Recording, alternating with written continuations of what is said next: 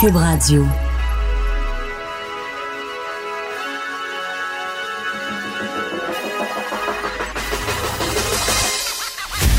Jonathan Trudeau.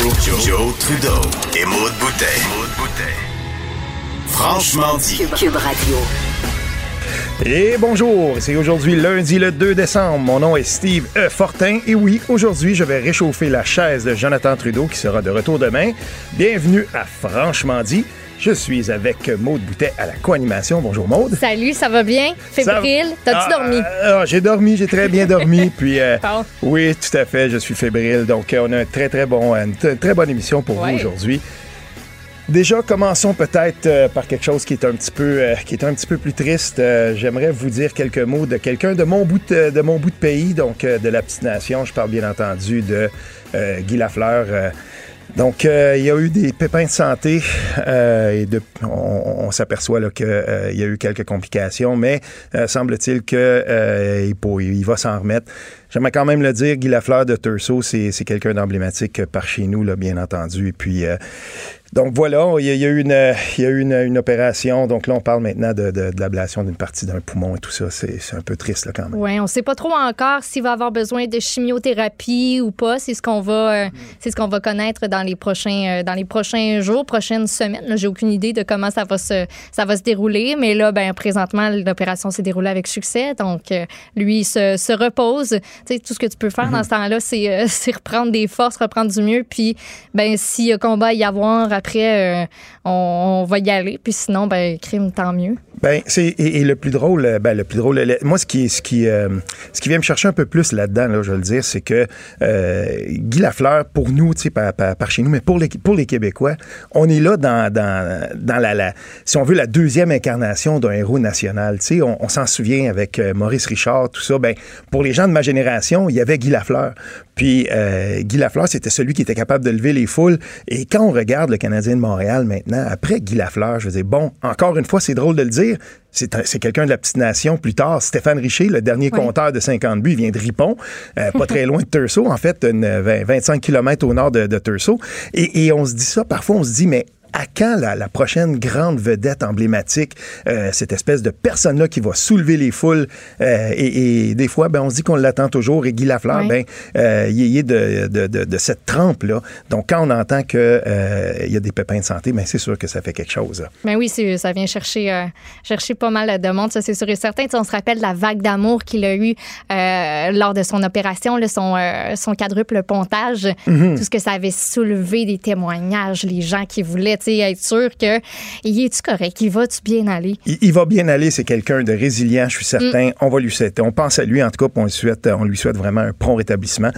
Euh, quitte à parler de hockey, j'aimerais quand même euh, mentionner comme ça que euh, récemment, il s'est passé quelque chose sur la planète hockey. On le sait, donc, euh, le, cas de l'entraîneur Bill Peters euh, des, Flames de Calgary. La semaine dernière, donc, et au cours de la fin de semaine, tout ça, ça s'est décliné. Il a fini par perdre son emploi. Donc, il a démissionné. Certains disent on lui a donné le choix, en fait, de, de- de- un peu là, de, de- de décider quel genre de fin il aurait, parce que on le rappellera donc des propos, des propos vraiment là, racistes envers un ancien joueur dans les ligues mineures, euh, et ensuite euh, quelques peut-être des coups qui auraient été donnés même dans le dos d'un- des joueurs, en tout cas. Mais tout ça, ça fait partie d'une culture qui existait dans le hockey. Et euh, pour être un, un fan de hockey moi-même et quelqu'un qui a pratiqué le sport, j'ai eu la chance d'en discuter au cours des derniers jours avec des gens qui ont joué dans la Ligue junior majeure du Québec, parfois des gens qui ont joué plusieurs années. Et je suis content qu'en fin de semaine, on a entendu parler de Réginald Savage, qui, dans les années, fin des années 80, était un des premiers joueurs, no- de, joueurs noirs. Moi, je m'en souviens. Je me souviens de lui quand on allait, euh, par exemple, moi, avec mon père, on allait ce qu'on on l'appelle le vieux Bob, le, le- le vieil aréna Robert Gartin à Hall. Euh, on allait voir des, des matchs et tout ça. Puis, euh, c'était quand même, tu sais, c'était rare. Et Réginald Savage a parlé un peu de, de- de- son expérience au cours des derniers jours. Puis, moi, j'en parlais avec des gars comme, justement, je pense un, joueur comme Daniel Bock, un ancien joueur des Saguenayens de Chicoutimi. Il a joué cinq ans dans la junior majeure du Québec. Puis, je lui ai dit, je lui ai demandé la semaine dernière, est-ce que tu te souviens, puis il a joué contre lui, il a dit, euh, est-ce que tu te souviens de Réginald Savage? Puis, il me dit, oui, ah oui, je m'en souviens. Écoute, c'est un joueur marqué, puis euh, il était bon, il était fort, il répliquait à tous les coups. Pour avoir une idée de ce que ça pouvait être joué dans, la Ligue junior majeure du Québec, pour lui, il était un des seuls noirs, même je sais pas s'il était pas le seul à ce moment-là. Puis en plus, il était bon, il était teigneux, il était capable de répondre des coups. À sa première année dans le junior, euh, Savage, il y a, je sais pas, soixantaine de minutes de punition. Et ça fait presque fois trois à sa deuxième année. Puis je lui Wow. demande à, à- à Daniel Bock, je lui dis, mais pourquoi? Mais parce qu'à un moment donné, il s'est écœuré, puis il a dit, moi, je vais répondre coup pour coup. Et, et, euh, il a été victime, justement, puis on l'entendait. On entendait, il dit, écoute, on jouait contre lui, on entendait les, les commentaires et tout ça. Puis dans mon expérience de hockey, à un moment donné, j'ai vécu ça aussi quand euh, on avait joué, nous, euh, dans, dans une des, dans une ligue compétitive, on allait jouer à Maniwaki. Puis quand on montait à Maniwaki, c'était c'était fou. Mais de nos côtés, nous, en Outaouais, quand on jouait, par exemple, puis on allait jouer dans les Eastern Townships euh, en Ontario, ben, les francophones, c'était la même chose. En gros, là, le hockey a été longtemps un genre de, de, petit berceau un peu plate où euh, il y avait beaucoup de discrimination. Et là, ce qui est tombé pendant la, au cours des derniers jours, au cours des dernières semaines, ce qui est en train de tomber, c'est ça. Tout à coup, on le nomme ça, on le dit, voilà, ça existe, et espérons-le, on va finalement arriver à un point où on peut plus faire ça. Avant, il y avait comme cette espèce de, de cloisonnement, puis on disait oui, ce qui se passe dans la chambre, ça reste dans la chambre, c'est terminé. Et je finirai ce, ce- ce- ce sujet-là en disant ceci. Moi, j'ai vu des voix de gens comme Daniel Carcelo, qui est un agitateur, qui était vraiment quelqu'un sur la glace, là, on le voyait comme euh, c'est une peste, là, tu sais, là, vraiment, on l'aimait pas. Euh, Matthew Barnaby, avec qui j'ai eu la, la chance de jouer pendant quelques années, justement, dans, dans la région de Hull, ces gars-là, ces, ces gars-là, c'était vraiment des, tu sais, c'était des agitateurs, mais ce sont eux maintenant qui montent au créneau pour dire, c'est terminé ça. C'est, venant d'eux, venant de, de joueurs qui ont vécu, si on veut, sur la fine ligne et qui ont probablement, probablement dépassé les bornes, ben, on sent qu'il y a une culture qui est en train de changer. Puis tant mieux. Oui, oh, Faut- oui, tant mieux. Écoute, il, il fallait que ça change, il fallait que ça arrive. Puis longtemps, je m'étais dit, le hockey, là, quelqu'un qui va, par exemple, aux États-Unis, puis des fois, on dit, il y a le- les quatre sports majeurs, le baseball, le football, le basketball, puis le hockey. Permet encore qu'on se tape dessus à coups de poing. À cause de ça, dans bien des milieux, le hockey n'est pas vu comme un sport, vraiment un sport majeur, puis on, on conteste ça. La prochaine étape de ça, puis je le vois, de plus en plus dans les Légion majeure du Québec, on commence à dire peut-être qu'il faudrait mettre fin aux bagarres. Moi, ça fait longtemps que je le dis, on devrait mettre fin à ça. Le stuff de junior qu'on voyait, voyait dans le temps, j'en ai parlé dans un de mes textes récemment.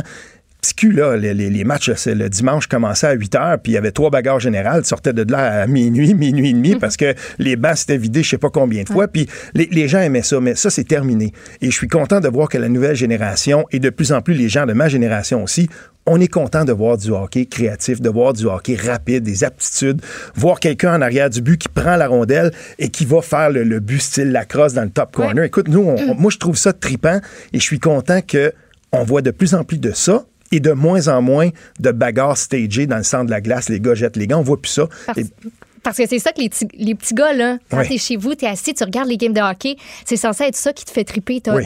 T'es pas censé vouloir être le gars qui va en ramasser un dans la bande, puis c'est pas censé être Hey, oui, c'est lui qui est hot, puis c'est lui qui est le meilleur. Parce que ils le prennent, l'exemple. On l'a vu la semaine dernière. As-tu vu la nouvelle passée sur euh, les petits gars qui ont voulu euh, sniffer de l'ammoniac? Parce Ouais. que, ben, dans LNH, ils font ça. Ça a l'air que tes performances, là, ça va être pas mal meilleur. Ils s'en sont commandés. Il y en a un qui a mis ça dans une bouteille, dans une bouteille d'eau, puis l'autre, ben, par inadvertance, a bu Ouais. l'ammoniac. C'était pas censé se passer comme ça. Il était pas censé le boire, évidemment. là, C'était pas ça le but. On était tous censés hey, prendre une petite puff. Donc, tu sais, ces gens-là donnent l'exemple. Oui. Si on voit qu'il y a un changement de culture, puis que, tu sais, pas juste derrière les portes closes, c'est pas juste dans le vestiaire où ça change, ben, tu sais, on transporte ça partout là, on, pense à ceux qui s'en viennent aussi aussi puis je suis contente qu'il y ait cette cette réflexion là qui s'amorce parce que le sport moi les, les histoires de sport, c'est ce que j'aime le plus. C'est Ah ce que oui. je trouve le plus beau, c'est pas nécessairement le score. C'est pas nécessairement une équipe a gagné, une équipe a perdu. C'est de voir, bon, ben, un tel, voi- voici son histoire, il est parti de là, il est rendu là. Mhm. Puis c'est ça qui fait sa force. Et, et là, euh, en tout cas, j'espère, moi, qu'on arrive à, ce moment-là charnière de l'histoire du hockey, de l'histoire de cette ligue-là, la Ligue nationale de hockey, où on a pris le virage, on s'en va vers les performances, les performances de plus en plus axées sur la créativité des joueurs, sur les aptitudes techniques, les, les aptitudes des joueurs. C'est ça. Il faut absolument qu'on aille vers ça parce que c'est ça que les gens veulent voir avant tout. Et de moins en moins Tu les bagarres. Je pense que, oui, on, on verra plus ça. Euh, ça Sinon, c'est tu vas à la boxe. ah, sinon, on va aller à la boxe. Ça, absolument. Il est franc et nuancé. Jonathan Trudeau. La politique lui coule dans les veines. Vous écoutez Franchement dit. Et oui, on va accueillir avec euh, grand plaisir euh, le un député, donc le député de Sainte-Rose, M. Christopher Skeet, euh, député de Sainte-Rose qui a brisé l'unanimité libérale à Laval. C'est l'adjoint parlementaire du premier ministre.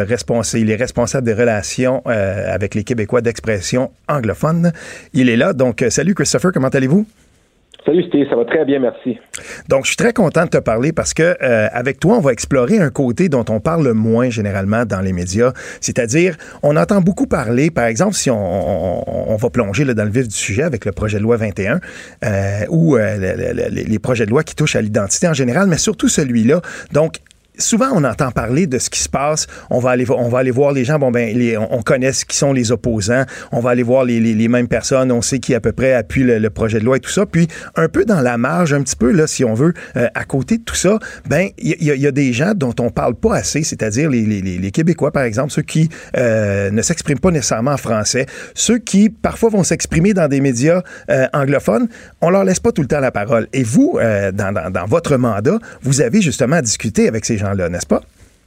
En effet, euh, j'ai la chance euh, de, parler beaucoup avec la communauté d'expression anglaise. Vous savez, on, n'y pense pas souvent, mais il y a euh, CTV, Global, City TV, CBC en termes de télévision. Il y a deux quotidiens également, puis au moins deux postes de radio qui sont assez influents dans la communauté. Fait que il y a quand même une média, un média qui est très, très, très présent dans cette médiasphère-là. Oui, ils sont présents, mais euh, on, et pour, euh, on, le sait, euh, toi et moi, on, s'intéresse beaucoup aux médias d'expression anglophone. On le fait dans le Canada anglais. C'est un peu comme ça aussi que je t'avais connu au début. On se souviendra, tu avais signé des textes dans un, dans un site Internet que j'aime beaucoup, le High Politics à l'époque, et je t'avais découvert comme ça, politicologue que tu es aussi de formation. Et, et, ce qui arrive, par exemple, c'est que on s'en est déjà parlé, toi et moi, dans, dans le passé. Il arrive que l'opinion des gens qui sont, par exemple, en faveur d'une législation qui appuierait la laïcité, peu importe la forme qu'elle prendra. On n'entend pas souvent parler les gens d'expression anglophone ou anglaise euh, qui appuient cette loi-là. Toi, t'en rencontres. Euh, euh, peut-être parle-nous un peu de comment ça se passe justement de ce côté-là de la population. Est-ce que ces gens-là ont une voix? Est-ce qu'on les entend assez dans les médias d'expression anglophone et aussi dans les médias francophones?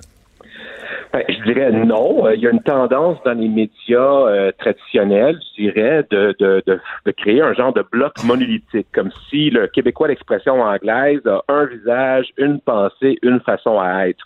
Moi, ce que j'ai mhm. découvert, c'est que euh, la communauté est beaucoup plus diversifiée et variée. C'est sûr qu'il y a des gens qui aiment qu'est-ce qu'on fait en matière d'éducation, puis ils n'aiment pas ce qu'on a fait avec le projet de loi 21. Mais il y a des gens qui m'ont dit qu'ils aiment le projet de loi 21, puis ils n'aiment pas ce qu'on fait avec l'éducation. Fait que c'est des Québécois comme tout le reste. Des fois, ils sont contents, des fois, ils ne le sont pas. Et, il faut dire aussi que euh, sur, euh, sur la question du, euh, du, projet de loi 21, on n'a pas fini d'en parler parce que là, s'engage une série de contestations, de contre-contestations. On va en parler plus tard dans notre émission ici.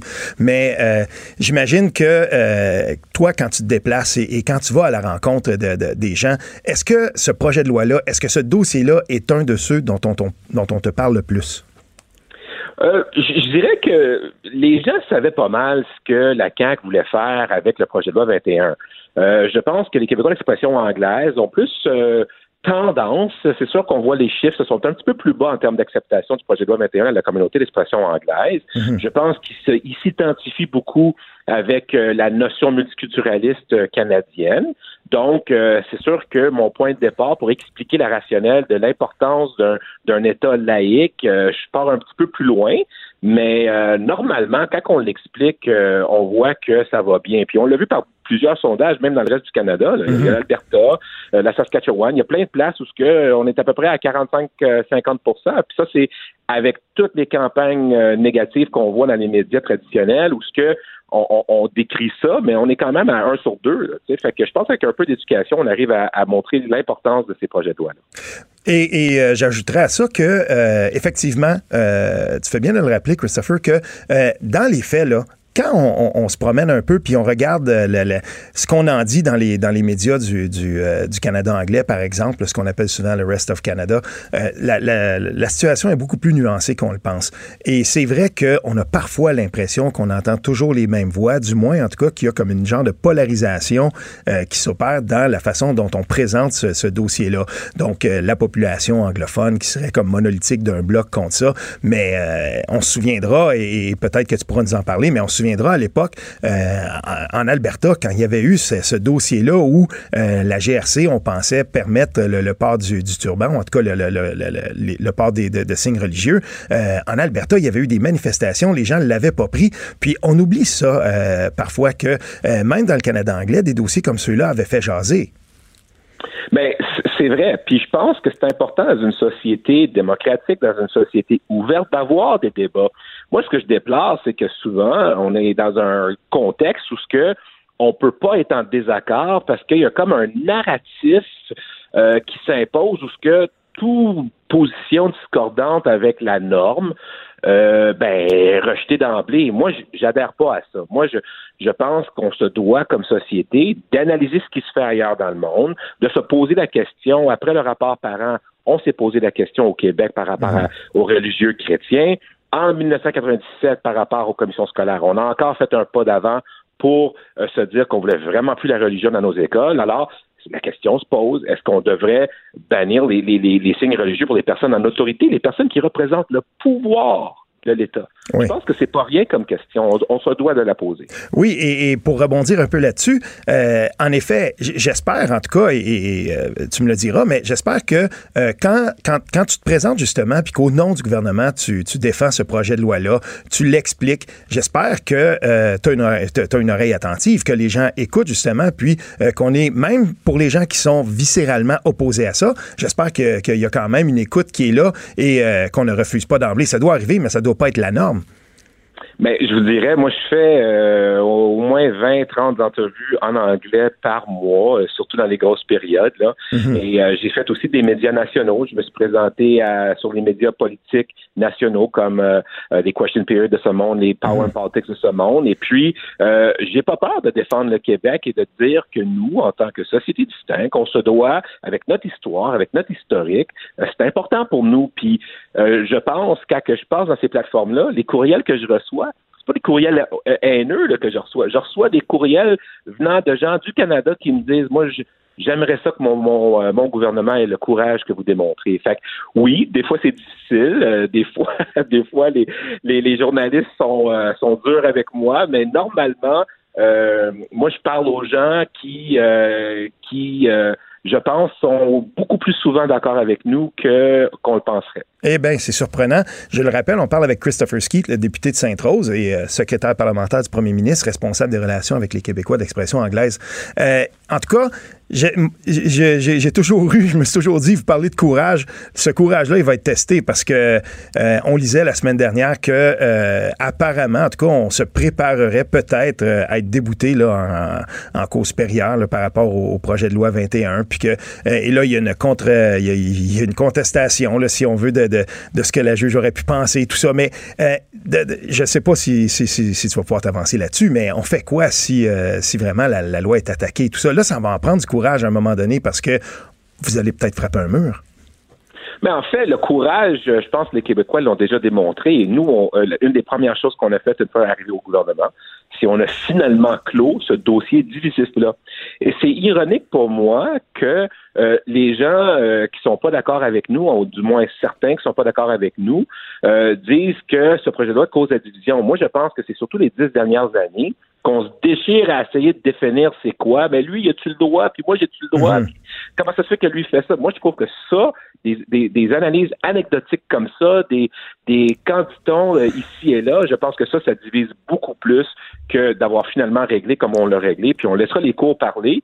Euh, puis on s'ajustera en conséquence. Moi, j'ai confiance au premier ministre puis à mon collègue Simon-Jean Barrette qu'on va répondre adéquatement à toute contestation. Mais moi, je vous dirais, euh, pour nous, le dossier est clos. Puis c'est juste c'est pour les autres qu'on ne se semble pas être clos. Oui, ça, ça, on le dit pas assez souvent, puis je me permets de le rappeler parce que euh, la coalition Avenir Québec prend le pouvoir, puis elle hérite, euh, elle hérite en fait d'une, situation qui est intenable. Je veux dire, entre 2003 puis 2018, le, le, Parti libéral, quand il a formé le gouvernement, il aurait pu agir, mais il ne l'a pas fait.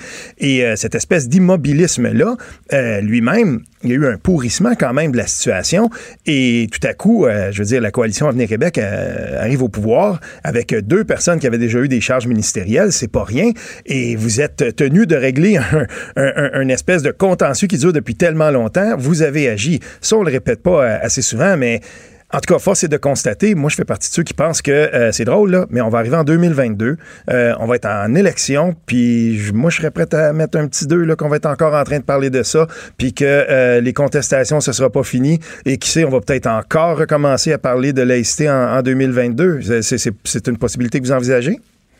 Ben, moi, je vais dire, moi, ce qui m'intéresse davantage, puis moi, je suis un optimiste à cœur. Alors, euh, Steve, moi, je, je vais te dire, moi, ce que j'aime euh, quand je regarde ça, c'est que je me dis, finalement, on parle de vraies choses. Mhm. Puis on le voit un petit peu avec la position que le premier ministre a pris vis-à-vis euh, ses homologues canadiens dans les provinces. Moi, je pense qu'il y a une belle opportunité aujourd'hui, maintenant, de revendiquer le vrai pouvoir des provinces.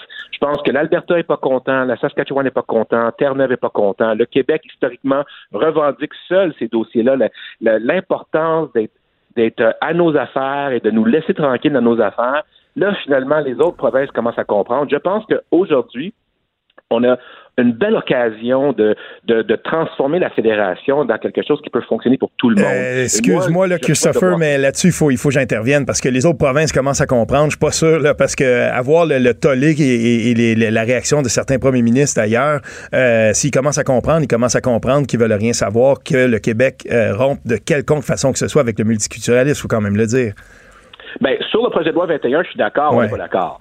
OK? Mais ce que je veux dire, c'est que en termes de le pouvoir de, du fédéral de s'immiscer dans nos affaires. Je pense que davantage de provinces commencent à se réveiller que c'est pas toujours souhaitable, c'est pas toujours voulu, et qu'on a nos particularités, dont le Québec, lui, se charge de légiférer en matière de laïcité. Moi, je pense qu'au même titre que les Albertains veulent avoir une économie euh, qui leur ressemble, qui est euh, sur les ressources naturelles, puis ils veulent prendre des décisions, puis ils sont après à regarder avoir euh, leur propre caisse de retraite. Ça, c'est le genre de choses que nous, ça fait longtemps qu'on est rendu sur cette page-là. Oui, le, temps file, donc euh, je vais quand même me permettre de conclure là-dessus. Euh, je te laisserai le dernier mot quand même, mais euh, moi, quand je vois ça, quand je me dis oui, le Québec, son, son, droit, si on veut, et sa prérogative de légiférer là-dessus, avoir le nombre de motions qui s'empilent les unes sur les autres pour condamner le Québec, je me dis qu'à un moment donné, peut-être que nous autres, on aurait dû intervenir, peut-être que la ville de Saguenay aurait dû voter une motion pour dire, ouais, qu'est-ce qui arrive en ce moment, là, le, gouvernement de Doug Ford en Ontario, ça n'a pas de bon sens qu'on est en train de faire aux Franco-Ontariens. Puis des fois, on a envie de se dire, le jour que, où les, les, les Franco-Ontariens et les Franco-Manitobains seront traités euh, avec la même dignité que, la, population anglophone du Québec, parce que disons-le, les, on, les traite bien, c'est normal qu'on le fasse. Et moi, je suis un grand défenseur des droits qui ont été acquis. Il faut pas toucher à ça. Mais des fois, on aimerait ça que euh, ce soit l'équivalence pour les populations francophones qui sont dans d'autres provinces. Trouvez pas? Moi, je pense que le Québec doit montrer l'exemple, définitivement, avec notre minorité euh, linguistique, ne serait-ce que pour euh, s'assurer que le, le, même sort euh, va être réservé aux francophones minoritaires dans les autres provinces. Puis, je, vous dis aussi, on fait des avancées à ce niveau-là. Le budget qu'on a accordé pour le secrétariat cette année a été doublé. Puis, tu sais, la, vieille histoire des Anglais riches dans Westmount, c'est plus vrai. Il y a non, des non, non. d'expressions anglaises qui sont qui sont plus pauvres, plus, au chômage. Il y a du vrai travail à faire, puis c'est ça ma mission. Bon. Eh, écoutez, on était avec euh, Christopher Ski, député de Sainte-Rose, donc euh, celui qui a brisé l'unanimité libérale euh, à Laval. Donc là-dessus, en tout cas, on pourra te féliciter parce que c'était pas une mince affaire que de réaliser ça. Adjoint parlementaire du premier ministre responsable des relations avec les Québécois d'expression anglaise. Merci beaucoup d'avoir été avec nous, Christopher Ski. Des débats, des commentaires, des opinions. Ça, c'est franchement dit. Cube Radio. Donc, euh, nous allons maintenant aller à la chronique politique d'Emmanuel Latraverse, analyste politique à TVA et LCN, chroniqueuse pour le Journal de Montréal, Journal de Québec, animatrice du podcast Emmanuel présente sur Cube Radio. Donc voilà. Bonjour Emmanuel Latraverse. Bonjour. ouais, c'est là quand... Ouais, ça en fait beaucoup quand même. Donc euh, aujourd'hui, on va parler avec vous donc de la rencontre. On va commencer par ça, la rencontre des premiers ministres des provinces. Ça se passe du côté de Mississauga, non, si je me trompe pas. Oui, c'est ça. Et c'est comme une, réponse qui a été organisée par les provinces pour essayer de développer des fronts communs face à Ottawa. Euh, pourquoi? Parce que pour la première, il y a comme un alignement des planètes particulier. Non seulement est-ce que M. Trudeau est minoritaire, mais M. Trudeau a pu des alliés libéraux forts autour de la table des premiers ministres provinciaux, comme à l'époque, par exemple, avec Kathleen Wynne.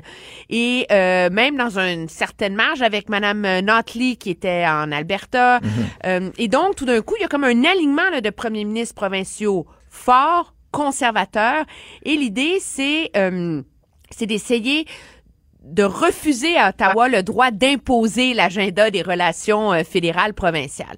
on se demande comment ils peuvent s'entendre quand ça fait un mois qu'on s'invective sur la loi 21, la péréquation, etc., les pipelines? Mais l'argument, c'est qu'à un moment donné, euh, comme me disait un, euh, comme on me disait du côté de Québec, il faut que, il faut que la raison reprenne ses droits là. Euh, pour tous et chacun, tu sais, pour Monsieur Kenny la péréquation, ça va rien changer à l'économie de sa province, ça va rien changer à ses déficits budgétaires, ça va rien changer à rien là. Mais, Alors, mais sur, quoi, sur, quoi, sur quoi ils pourraient s'entendre? Moi, je vois, je, vois difficilement. C'est drôle parce qu'on on présente ça comme justement une, une, rencontre là, importante, presque d'urgence, mais je vois mal sur quel dossier ils pourraient s'entendre, les premiers ministres des provinces, justement. Ben, il y en a plusieurs. Il y en a un, c'est le perpétuel, ce jour le même, la santé. Mhm, parce ben qu'on voit que le gouvernement Trudeau est de plus en plus interventionniste en santé. Hein? Mhm. Euh, on veut diriger le financement additionnel qu'on donne, que ce soit pour les soins à domicile, la santé mentale. Monsieur Trudeau veut investir en santé, mais veut que ce soit autour de d'une assurance médicaments universelle, alors que les provinces, elles, se réussissent à s'entendre sur des paramètres de leur demande face à Ottawa, euh, ont un plus gros rapport de force dans leurs négociations faut pas se, faut se rappeler qu'en 2016, il y avait la même dynamique hein, sur euh, le financement d'Ottawa face aux soins à domicile, etc. Mm-hmm. Et qu'est-ce qu'a réussi M. Trudeau? Il a mis une entente sur, la table et il a dit aux provinces, prenez-la ou prenez-la pas, mais moi j'écris mon budget, puis c'est ça l'argent qu'il va y avoir dedans. Puis si vous n'avez pas signé, vous n'avez pas l'argent dans le budget. Ah oui, je me souviens, les gens s'étaient mis à la prendre à la pièce là, à ce moment-là, n'est-ce ben, Alors, qu'est-ce qu'on a fait? C'est diviser pour conquérir. Là. Alors, mhm. une par une, les provinces ont fini par céder. Puis là, Ottawa trouvait euh, un petit... Euh, un petit élément là pour faire sauver la face à tous et chacun. Là. Alors là, euh, les provinces espèrent avoir appris à leur leçon. Donc ça, c'est un élément. L'autre élément important aussi, c'est l'élément des infrastructures. Les règles, on l'a vu là, avec l'histoire du tramway de Québec, sont complètement byzantines là, mhm. et deviennent très compliquées à gérer pour les provinces. La Saskatchewan a des problèmes avec ça parce qu'elle n'a pas euh, des grosses villes avec des grosses populations, par exemple. Donc, c'est plus difficile de développer les infrastructures. Donc, il y a comme une une marge là où tous peuvent s'entendre sur des règles à demander à Ottawa, des aménagements à demander. On peut penser aussi, bon, la péréquation, moi je pense pas qu'il va rien arriver là-dessus, puisque Ottawa le beau jeu de dire aux provinces, ben, entendez-vous entre vous, puis moi j'ai pas de problème, tu sais. Mais l'Alberta est aux prises avec un sérieux problème de ralentissement économique et je vous ai je vous épargne les règles fiscales complexes, mais il y a quand même un mécanisme qui permet de, de bonifier l'aide que reçoit une province dans un cas de crise économique, comme celle qu'il y a en ce moment, mais ces règles n'ont pas été écrites depuis 30 ans. Mais en tout cas, en terminant cette portion-là, j'ai de la, la, difficulté à penser que François Legault va se présenter là, puis que l'éléphant dans la pièce, euh, on parlera pas de ça. Donc, il va regarder, par exemple, ses homologues euh, d'autres provinces qui l'ont fortement critiqué sur le projet de loi 21, puis euh, vous pensez qu'on parlera pas pas de ça du tout? Ben moi, je suis pas inquiète de ça parce que ah. M. Legault aussi a quelque chose à tirer de ça. Monsieur M. Legault euh, peut gagner davantage d'Ottawa s'il y a l'Ontario dans le même coin que lui, s'il y a l'Alberta dans le même coin que lui. Alors, ils ont tous intérêt sur certains enjeux, je dis bien, à trouver des terrains d'entente. Et l'environnement, surprenamment, est l'un d'eux. Faut pas oublier que l'Ontario est aux côtés des provinces qui contestent la loi sur les, évaluations environnementales. Pas parce qu'on est en faveur des pipelines, mais parce qu'on veut consacrer le fait que euh, c'est un champ de compétences provincial et qu'Ottawa n'a pas à s'en mêler. Donc, vous voyez, il y a comme il y a plein d'éléments là-dedans qui permettent pas de résoudre les problèmes fondamentaux de la périco de, mhm. du Canada là, il faut pas se leurrer là, mais qui permettent au moins aux provinces de faire des avancées et d'empêcher le gouvernement Trudeau qui a quand même des tendances centralisatrices sérieuses ah là, à, euh, à au moins dicter son ordre du jour. Alors c'est vraiment là-dessus et moi on me dit justement que pour éviter les écueils, on a fait exprès pour pas mettre la loi 21 puis les pipelines à l'ordre du jour. Et ça, c'est pas surprenant. En tout cas, on va regarder ça avec beaucoup, beaucoup d'intérêt. Euh, en tout cas, moi, c'est certain. J'ai bien hâte de voir ce qui va sortir de ça et comment, justement, la belle photo et le communiqué à la fin, comment tout ça va, va être écrit. On sait déjà qu'ils euh, vont sortir de là harmonieux, j'en suis absolument certain. Oui, oui, oui, euh, Parlons aussi de... Bon, aujourd'hui, c'est jour d'élection quand même. C'est la partielle dans Jean Talon. Et puis, l'ami Philippe Giffournier, donc, a sorti un sondage, quelques 620 quelques personnes et tout ça. Puis là, on dit ben voilà, la CAQ est devant. Donc, euh, c'est quoi votre lecture de ça? Mais je pense que c'est très, c'est clair que la CAQ a un avantage dans cette euh, dans cette élection euh, partielle là, parce que malgré les écueils de l'automne, on s'entend, c'est quand même un gouvernement qui qui s'en sort bien, qui est pas happé là, par des controverses qui ont trop duré, là, je dirais. Et le Parti libéral a quand même une candidate qui fait pas l'unanimité, hein, euh, Madame Bourdon. Et je pense que ça, en bout de ligne, malgré les efforts de tous et chacun, et moi je la critique pas, bravo pour les gens qui osent faire de la politique, Ouais. mais c'est pas une force consensuelle, tu sais, euh, qui permet vraiment à l'électorat de se rallier autour d'elle. Il faut pas oublier qu'en octobre dernier, Sébastien Prou, qui était quand même le ministre, un des ministres les plus populaires du gouvernement Couillard, qui était un bon ministre de l'Éducation, qui avait un super gros profil, l'a gagné par 1300 votes seulement. Ouais.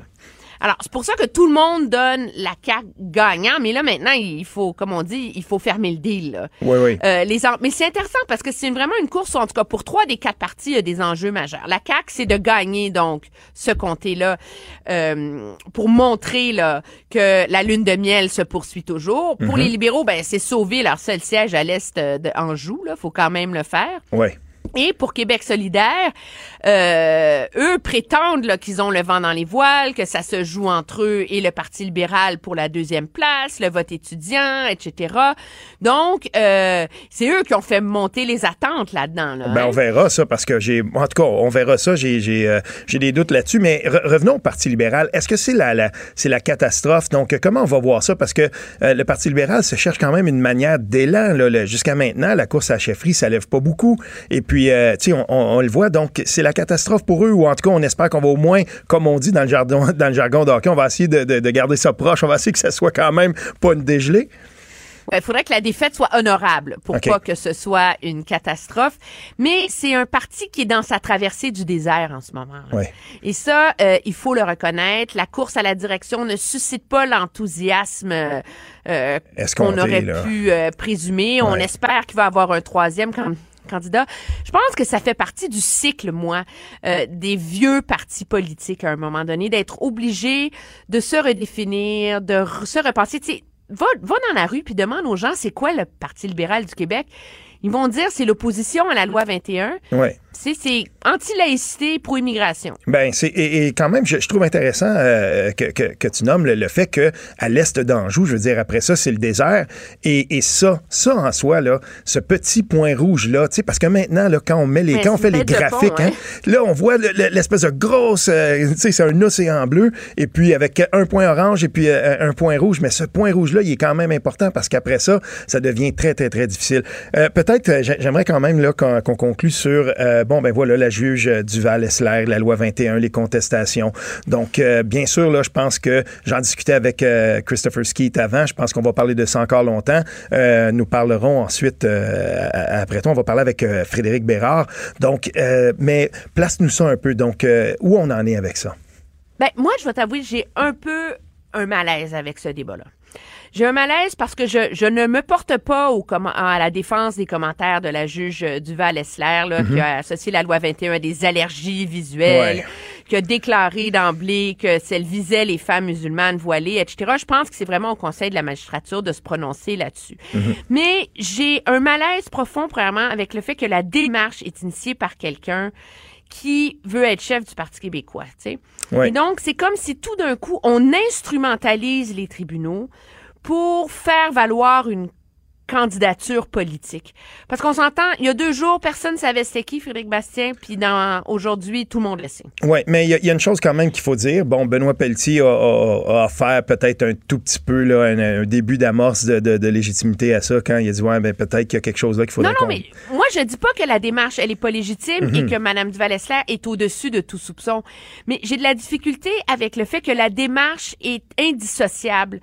Euh, de la course à la direction du Parti québécois. Et ça, moi, ça me laisse un sérieux arrière-goût. C'est un débat déjà divisif euh, où on sait déjà qu'il y a des grosses, grosses, grosses questions sur la constitutionnalité de cette loi-là. Ouais. Euh, c'est un débat qui va se poursuivre pendant des années ensemble encore. Est-ce qu'on peut, s'il vous plaît, essayer de garder ça en dehors de l'arène partisane. Mais le, le Euh, commentaire de la juge, quand même, il y, a- il y a quelque chose là-dedans qui est un petit peu, euh, je sais pas. Quand, quand j'ai lu ça, je me suis dit, mais il, y a, il y a comme une espèce de, de petite, euh, je sais pas, il y a, y une mise en garde. là. Il, y a, il me semble, on, on va, ça va quand même un peu, ça, ça va quand même un peu loin. Puis, euh, je veux dire, si c'est un journaliste, par exemple, de qui on s'attend à, de l'objectivité, euh, je sais pas, moi, la, la- la présentatrice du, du- du grand euh, radio-journal ou, ou, ou la même chose, je veux dire, à TVA, quand, quand ces, ces gens-là font un commentaire qu'on pourrait juger partisan et tout ça, ben, les, les gens s'indignent de ça. Puis j'avais l'impression que la juge, euh, il y, y avait quelque chose là-dedans qui était un peu irritant parce que, on le sait, le projet de loi 21, je veux bien là, qu'on le réduise à ça, mais c'est beaucoup plus que ça, après tout. Là.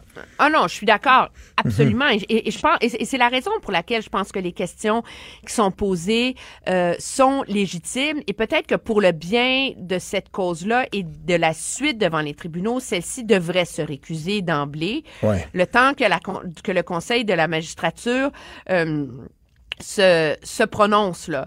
Euh, mais N'empêche, je pense qu'il y a une leçon à retenir de ça. La réalité, c'est qu'il faut pas s'imaginer que même si ça sera en Cour suprême, ça va être fini. Là. Regarde, là, la laïcité, c'est consacré en France en ce Ouais. moment. là. Mais il y a encore des causes devant les tribunaux parce que il y a encore des enjeux qui sont soulevés. La loi est beaucoup plus restrictive là-bas qu'ici. Je fais pas une comparaison. Mais là, maintenant, on est dans le débat sur si les mères voilées peuvent accompagner les enfants dans les sorties d'école, etc. Alors, c'est des débats qui sont pas statiques. là. C'est un mythe de s'imaginer que la loi 21, c'est la fin de ce débat-là au Québec. Non. Et je pense qu'il est là le précédent dangereux. C'est qu'on mélange finalement les, la démarche judiciaire indépendante qui tire sa légitimité de cette indépendance-là avec la, la politique partisane et idéologique d'une course à la direction au sein du Parti québécois. Et moi, ça, ça me, je veux dire, je trouve, je trouve qu'il y a quelque chose de très, très dangereux là-dedans, même si je conçois que certaines des questions, et je dis bien certaines des questions soulevées par M. Bastien, sont les légitimes. là. Oui, oui, mais là- là-dessus, euh, ça, c'est vrai que le, le- le rôle que joue euh, Frédéric Bastien en ce moment dans l'écosystème en général politique au Québec, il y a quelque chose là qui euh, m'apparaît aussi, là, quand même, en tout cas, un peu étrange. On verra. De toute façon, il va s'expliquer, mais cette instrumentalisation-là de, de- de- la cause, si, si il s'avère que c'est que ça, ben, en fait, on, se serait attendu que quelqu'un d'autre le fasse, que quelqu'un d'autre le conteste, mais dans, dans le sens de ceux qui contestent la loi 21, ben, on, on a vu que ceux qui ont décidé de la contester, c'était ceux de qui on s'attendait qu'ils le fassent. Le, le Conseil national des musulmans canadiens, etc. On savait, euh, il avait contesté la loi 62 à l'époque. Donc, euh, tu sais, c'est drôle parce que les acteurs qui sont là sont ceux de qui on s'attendait qu'ils le soient. Et, et là, ben, euh, Frédéric Bastien a décidé que euh, il, il se portait Mais devant. il se porte il à la défense la Ouais. loi. Tu sais, je veux dire, c'est ça qui y a- il y a- et, et ce qui, ce qui rend ça très délicat, c'est justement, c'est, c'est qu'il y a une partie de pertinence dans les, Ouais. dans les enjeux qui sont soulevés. Moi, par ailleurs, quand on lui reproche d'aller participer à une conférence de juristes juifs qui sont contre la loi 21 et que ça, c'est un signe d'impartialité, j'ai un peu de difficulté. La réalité, c'est que dans le- ça les juges maintenant participent à des conférences. Euh, on a la juge en chef de la Cour suprême qui va, tu sais, l'association, qui va donner des discours à l'association des criminalistes. euh, canadiens, euh, personne va penser que tout d'un coup elle est inféodée au lobby des euh, avocats Non. criminalistes. Là. Je pense que ça, on est capable de faire la part des choses.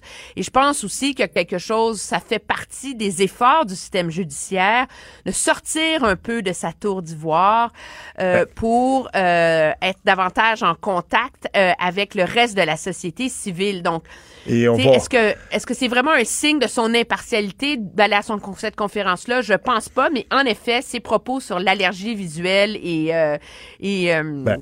le fait que ça ne vise essentiellement que les femmes musulmanes, je pense que c'est euh, c'est une, une vision très étroite des fondements euh, philosophiques de cette loi-là. Ben, on- et c'est ça justement qui nuit à son à la perception d'impartialité. On va voir, euh, on va voir qu'est-ce que le Conseil de la, de la magistrature va en penser parce que c'est, ce sera entendu. Euh, en tout cas, on vous remercie beaucoup pour cette analyse-là et on va surveiller euh, avec grande attention justement la rencontre des premiers ministres et aussi donc cette élection partielle dans Jean Talon. Euh, les, les, euh, les cracks et les, les- les amateurs de politique comme euh, toi et moi. Donc, on va être là, on va voir qu'est-ce qui va se passer, les résultats. Merci beaucoup. Donc, on était avec euh, Emmanuel Latraverse, chronique politique euh, à Cube Radio. On prend quelques instants.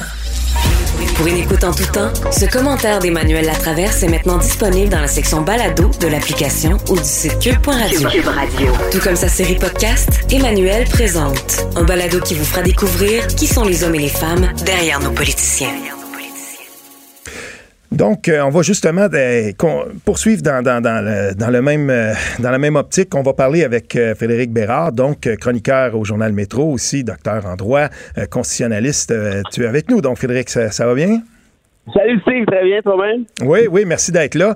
Euh, écoute, on peut pas avoir un pont qui est plus euh, qui, qui- qui est plus facile à faire que euh, la chronique justement de Emmanuel Latraverse. On parlait juste de, de- des propos qu'avait tenus la juge. Et puis, euh, premièrement, j'aimerais savoir ta réaction par rapport à ce qui a été dit, l'allergie visuelle et tout ça. Euh, T'en penses quoi? Écoute, c'est drôle parce que j'enseigne euh, le droit constitutionnel à l'Université de Montréal depuis, depuis une couple d'années, puis depuis la depuis la Charte des valeurs et maintenant depuis la- les discussions sur la loi 21, euh, évidemment que ça fait partie de, des analyses hein, qu'on fait en classe. Euh, et même si je suis pas un fan de la loi 21, là, je pense que c'est- un secret pour personne qui me lit. Euh, jamais j'ai osé aller aussi loin en classe que la juge en chef du Québec l'a fait la semaine dernière. Euh, Il y, y a quelque chose, moi, qui, qui m'achale là-dedans euh, de manière assez importante. C'est est-ce que est-ce que les sorties sont devoir de réserve? J'ai l'impression que oui, en quelque sorte. Maintenant, il faut pas oublier, peut-être à sa décharge, dans un dans une audition, ça va vite. Souvent, on- si elle avait écrit ça textuellement dans une décision, alors que tu as le temps d'y réfléchir et tout, c'est une chose.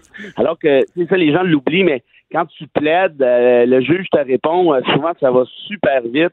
Euh, il peut y avoir, euh, je sais pas, le- pas, pas une engueulade nécessairement, mais euh, il y, a, il y a une, il y a une joute verbale avec l'avocat de la partie adverse, dans ce cas-ci, peut-être le procureur général du Québec. Et là, pouf, la juge lance ça comme ça. Moi, j'ignore ce contexte, je n'étais Ouais. pas là. Mais dans tous les cas, c'est fort parce que c'est de réduire les partisans à la loi 21 à, à des gens qui souffrent d'allergie visuelle. Évidemment, il y en a, mais il y en a d'autres aussi qui sont là pour les bonnes raisons, Ouais. qui sont là pour les principes, un peu comme en France. Mais co- comment que ça se passe au Conseil de la magistrature? Pour les gens qui nous écoutent et qui sont pas familiers avec ça, comment que ça va se passer tout ça? Ben, en fait, c'est, euh, ce sont des, des, des juges eux-mêmes qui vont analyser la nature euh, de la plainte. Euh, évidemment, on comprend que le Parlement, que l'Assemblée nationale ici et le gouvernement du Québec n'ont rien à voir là-dedans. Hein. Il ne faut pas, là. Si on souhaite respecter la, la, la- la séparation des pouvoirs, Oui, par définition, il faut que ce soit. C'est un peu les juges qui s'auto-réglementent eux-mêmes, en quelque sorte. Donc, évidemment, ça a euh, du bon comme du moins bon. Rappelons-nous, par exemple, les plaintes à la magistrature qui avaient été déposées contre la juge André Rouffaut. Je sais pas Oui, si oui, oui, de ça. Euh, tu sais, elle avait des pubs à un moment donné pour le, le, le, le, le CN au Via Rail ou je sais plus quoi. Oui, oui, oui. Euh, et le Conseil de la magistrature lui avait tapé sur les doigts. Même chose avec le juge Jean-Guy Boilard dans un des méga procès où il s'était engueulé euh, de manière assez épique avec un des, euh, des avocats Ouais. dorés. Le Conseil de la magistrature il avait plaqué une plainte aussi. Donc, dans le pire des cas, ce qui arriverait, c'est que le- la juge Duval, donc la juge en chef en question, recevrait cette plainte-là disant vous avez outrepassé votre devoir de réserve, vous êtes allé trop loin. Euh, ceci dit, euh, le Conseil de la magistrature, là, c'est pas, euh, c'est pas un dépanneur couche-tard. Ils vont pas répondre à ça en l'espace de 10 minutes. Et là, moi, la question que je me suis posée dans l'intervalle, est-ce que Duval est encore légitime, est encore légitime euh, de rendre une décision sur cette question-là avant que le Conseil de la magistrature se soit penché sur l'affaire? OK, parce Et là, que là, ça continue. Elle continue quand même à, à siéger, autrement dit, parce que tant Ben, que c'est pas entendu, elle est toujours là. Ben en fait, le, oui, exact. L'audition est complétée. Là, euh, le- la, la cour d'appel, donc la juge Duval, les deux autres juges ont pris la cause qu'on appelle en délibéré, c'est-à-dire qu'ils sont en train d'y réfléchir. Mais là, il y a une affaire là, qui- que les gens ont peut-être pas pensé.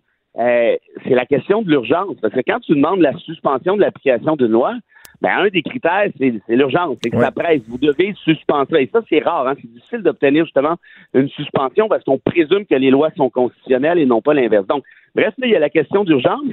Mais là, tant et aussi longtemps que le Conseil de la magistrature n'a pas statué, est-ce que Duval peut quand même rendre une décision dans l'intervalle? Moi, je trouve ça délicat. Ouais. Mais de l'autre côté, est-ce qu'on veut attendre la décision du Conseil de la magistrature? En plus de ça, les fêtes s'en viennent.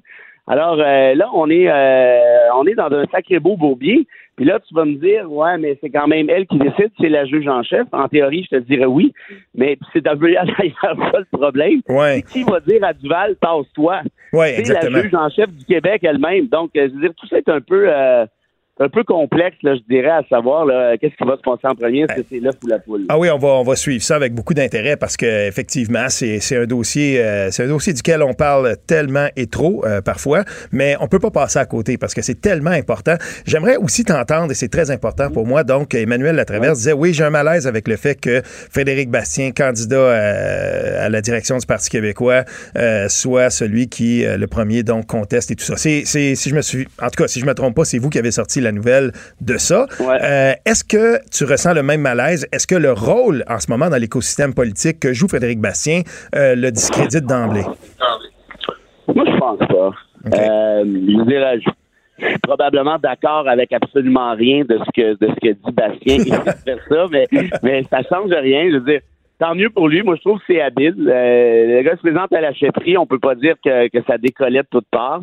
Et là, son nom est sur toutes les lèvres depuis quoi, deux, trois jours. Euh, et, et je pense que la plainte, je me prononce pas sur le fond, là, tu sais, je veux dire, euh, c'est pas la fin du monde non plus. Là, tu sais, elle a pas elle a lancé une insulte raciale ou quoi que ce soit. Là. Euh, mais je pense que la plainte est légitime, euh, en tout cas du moins du moins au stade de l'analyse. Je pense que ça, ça, ça me va tout à fait.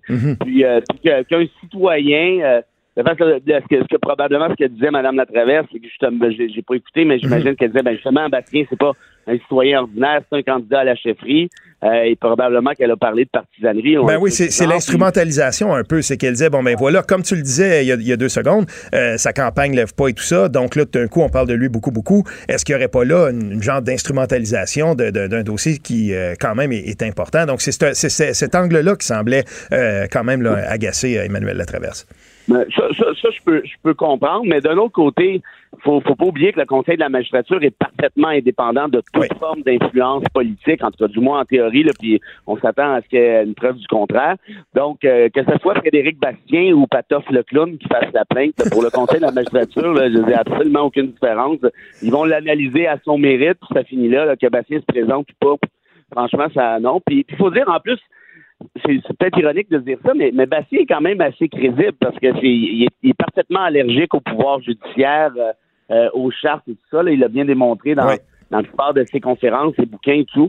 Euh, évidemment, moi, je, suis- je suis aux antipodes de cette position-là, mais, mais reste que son, c'est tout à fait légitime de sa part de, de défendre ce point de vue-là. Et donc, je trouve que ça lui accorde même une certaine euh, crédibilité euh, comme telle. Tant mieux. Puis, moi, je l'aurais pas fait, évidemment, mais, mais, mais que quelqu'un le fasse, moi, ça fait mon affaire. Puis qu'il l'instrumentalise à sa guise, ça, franchement, tant mieux pour lui. Ben, et, euh, je veux t'entendre aussi, peut-être en terminant, là, sur. euh, on, discute de ça, puis j'en ai parlé là, depuis, depuis le début de l'émission, je l'ai mentionné à quelques reprises.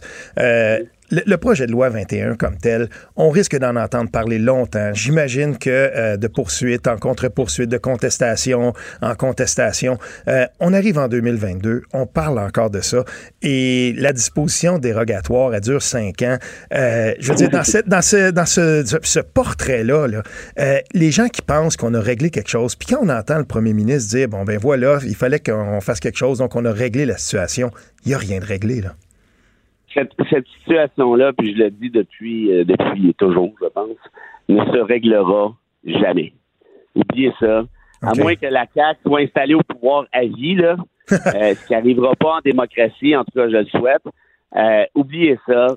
Comme, comme tu l'as dit, Steve, tu as raison. La dérogatoire a un maximum de cinq ans. Elle est renouvelable, cela dit, mais pourquoi on a mis un maximum de cinq ans? Ben, c'est parce qu'habituellement, le, le, le mandat maximal d'un gouvernement, d'un point de vue constitutionnel, c'est justement cinq ans. Ouais. Donc, de ce fait-là, les nouveaux gouvernements, puis là, d'ailleurs, Dominique Anglade et Alexandre Cusson, hein, les, les candidats à la chefferie du PLC, l'ont dit. Ils disent, nous, on va pas renouveler la dérogatoire, on va laisser les tribunaux décider. Mais en disant ça, ils disent très bien qu'ils veulent abroger 21 parce que c'est certain, officiel, clair et net, que sans dérogatoire, la loi 21 n'a absolument aucune chance de passer le test des tribunaux. Et même avec la dérogatoire, franchement, j'en doute assez fortement.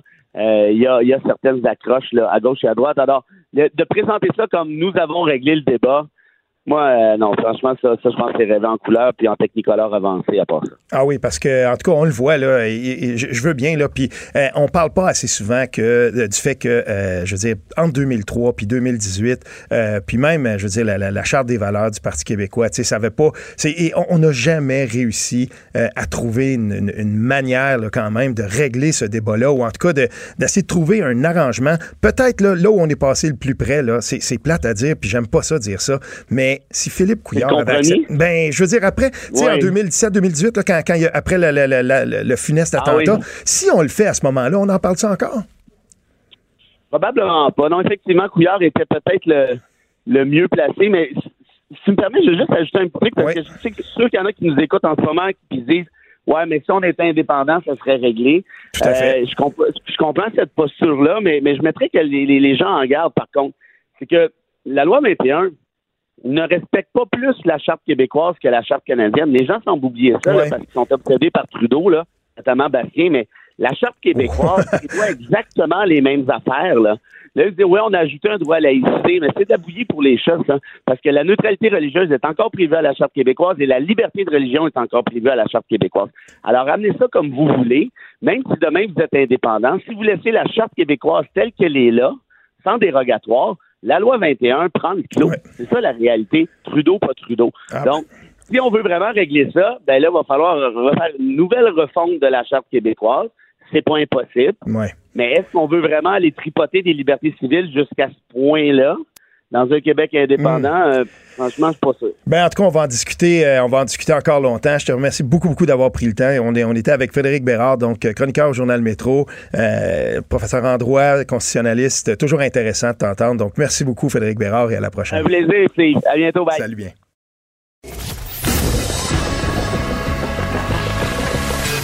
Franchement dit.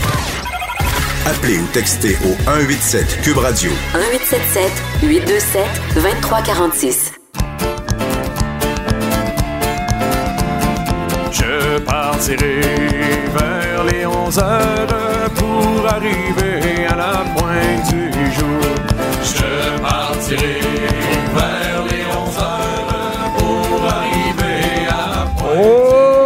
oui, soigne la compagnie. Donc, euh, après avoir parlé beaucoup de, de- de politique, de loi 21 et tout ça, quoi de mieux pour euh, détendre un peu l'atmosphère? On va parler de rigodon, de temps des fêtes.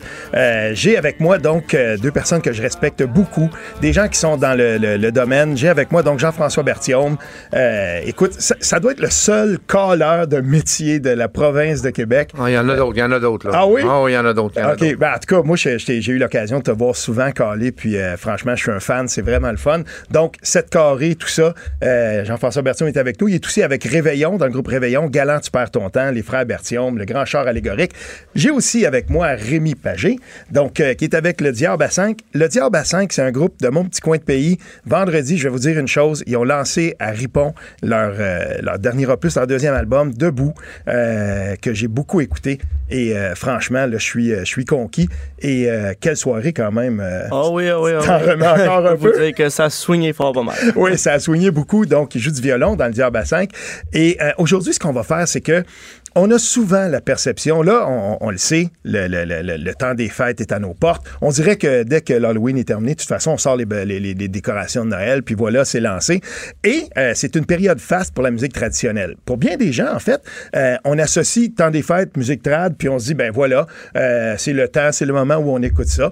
Et euh, pour bien des gens, dans le fond, c'est à peu près juste à ce moment-là qu'on en écoute, euh, mais c'est pas du tout le cas. En fait, euh, je crois que la, la- scène de la musique euh, est bien vivante. Peut-être Jean-François nous parler un peu de comment se porte la, la- la scène de, de la musique trad, toi qui es beaucoup dedans. Euh, en fait, il n'y a jamais eu autant de festivals de musique traditionnelle, puis on parle pas de décembre. Il y a 34 euh, festivals de musique traditionnelle, donc euh, tu sais, ça se passe pas juste dans le décembre, mais bien dans toute l'année, parce qu'il y a juste 30 jours en décembre. Il y a 34 festivals, donc euh. Et ça, c'est juste au Québec? C'est juste au Québec. Ah oui? Ouais. Ben, il y en a beaucoup plus que je pensais parce que quand on y pense, je veux dire, on, on- on connaît là, le, le festival Mémoire Racine, bien entendu, il y a Chantevielle euh, et tout ça, mais euh, là, on parle aussi, j'imagine, des festivals thématiques, euh, le, le, le carrefour euh, Oui, de- le de- Carrefour de l'accordéon, Ouais. à Montmagny, mais il y en a plein. Il y a, ben, il y a- il y a un nouveau, il y a Ripon. à Oui. se faire, hein. Oui. Il y a- il y a- il y a- C'est un magnifique festival que je, je suis allé cet été. Euh, Mais il y en a dans toutes les. En fait, j'ai l'impression que dans toutes les régions, il y a un festival. Jusqu'en Gaspésie, l'Outaouais, l'Abitibi. Moi, je reviens de Val d'Or. Il y avait un festival il n'y a pas longtemps, avec le Diable à 5 aussi.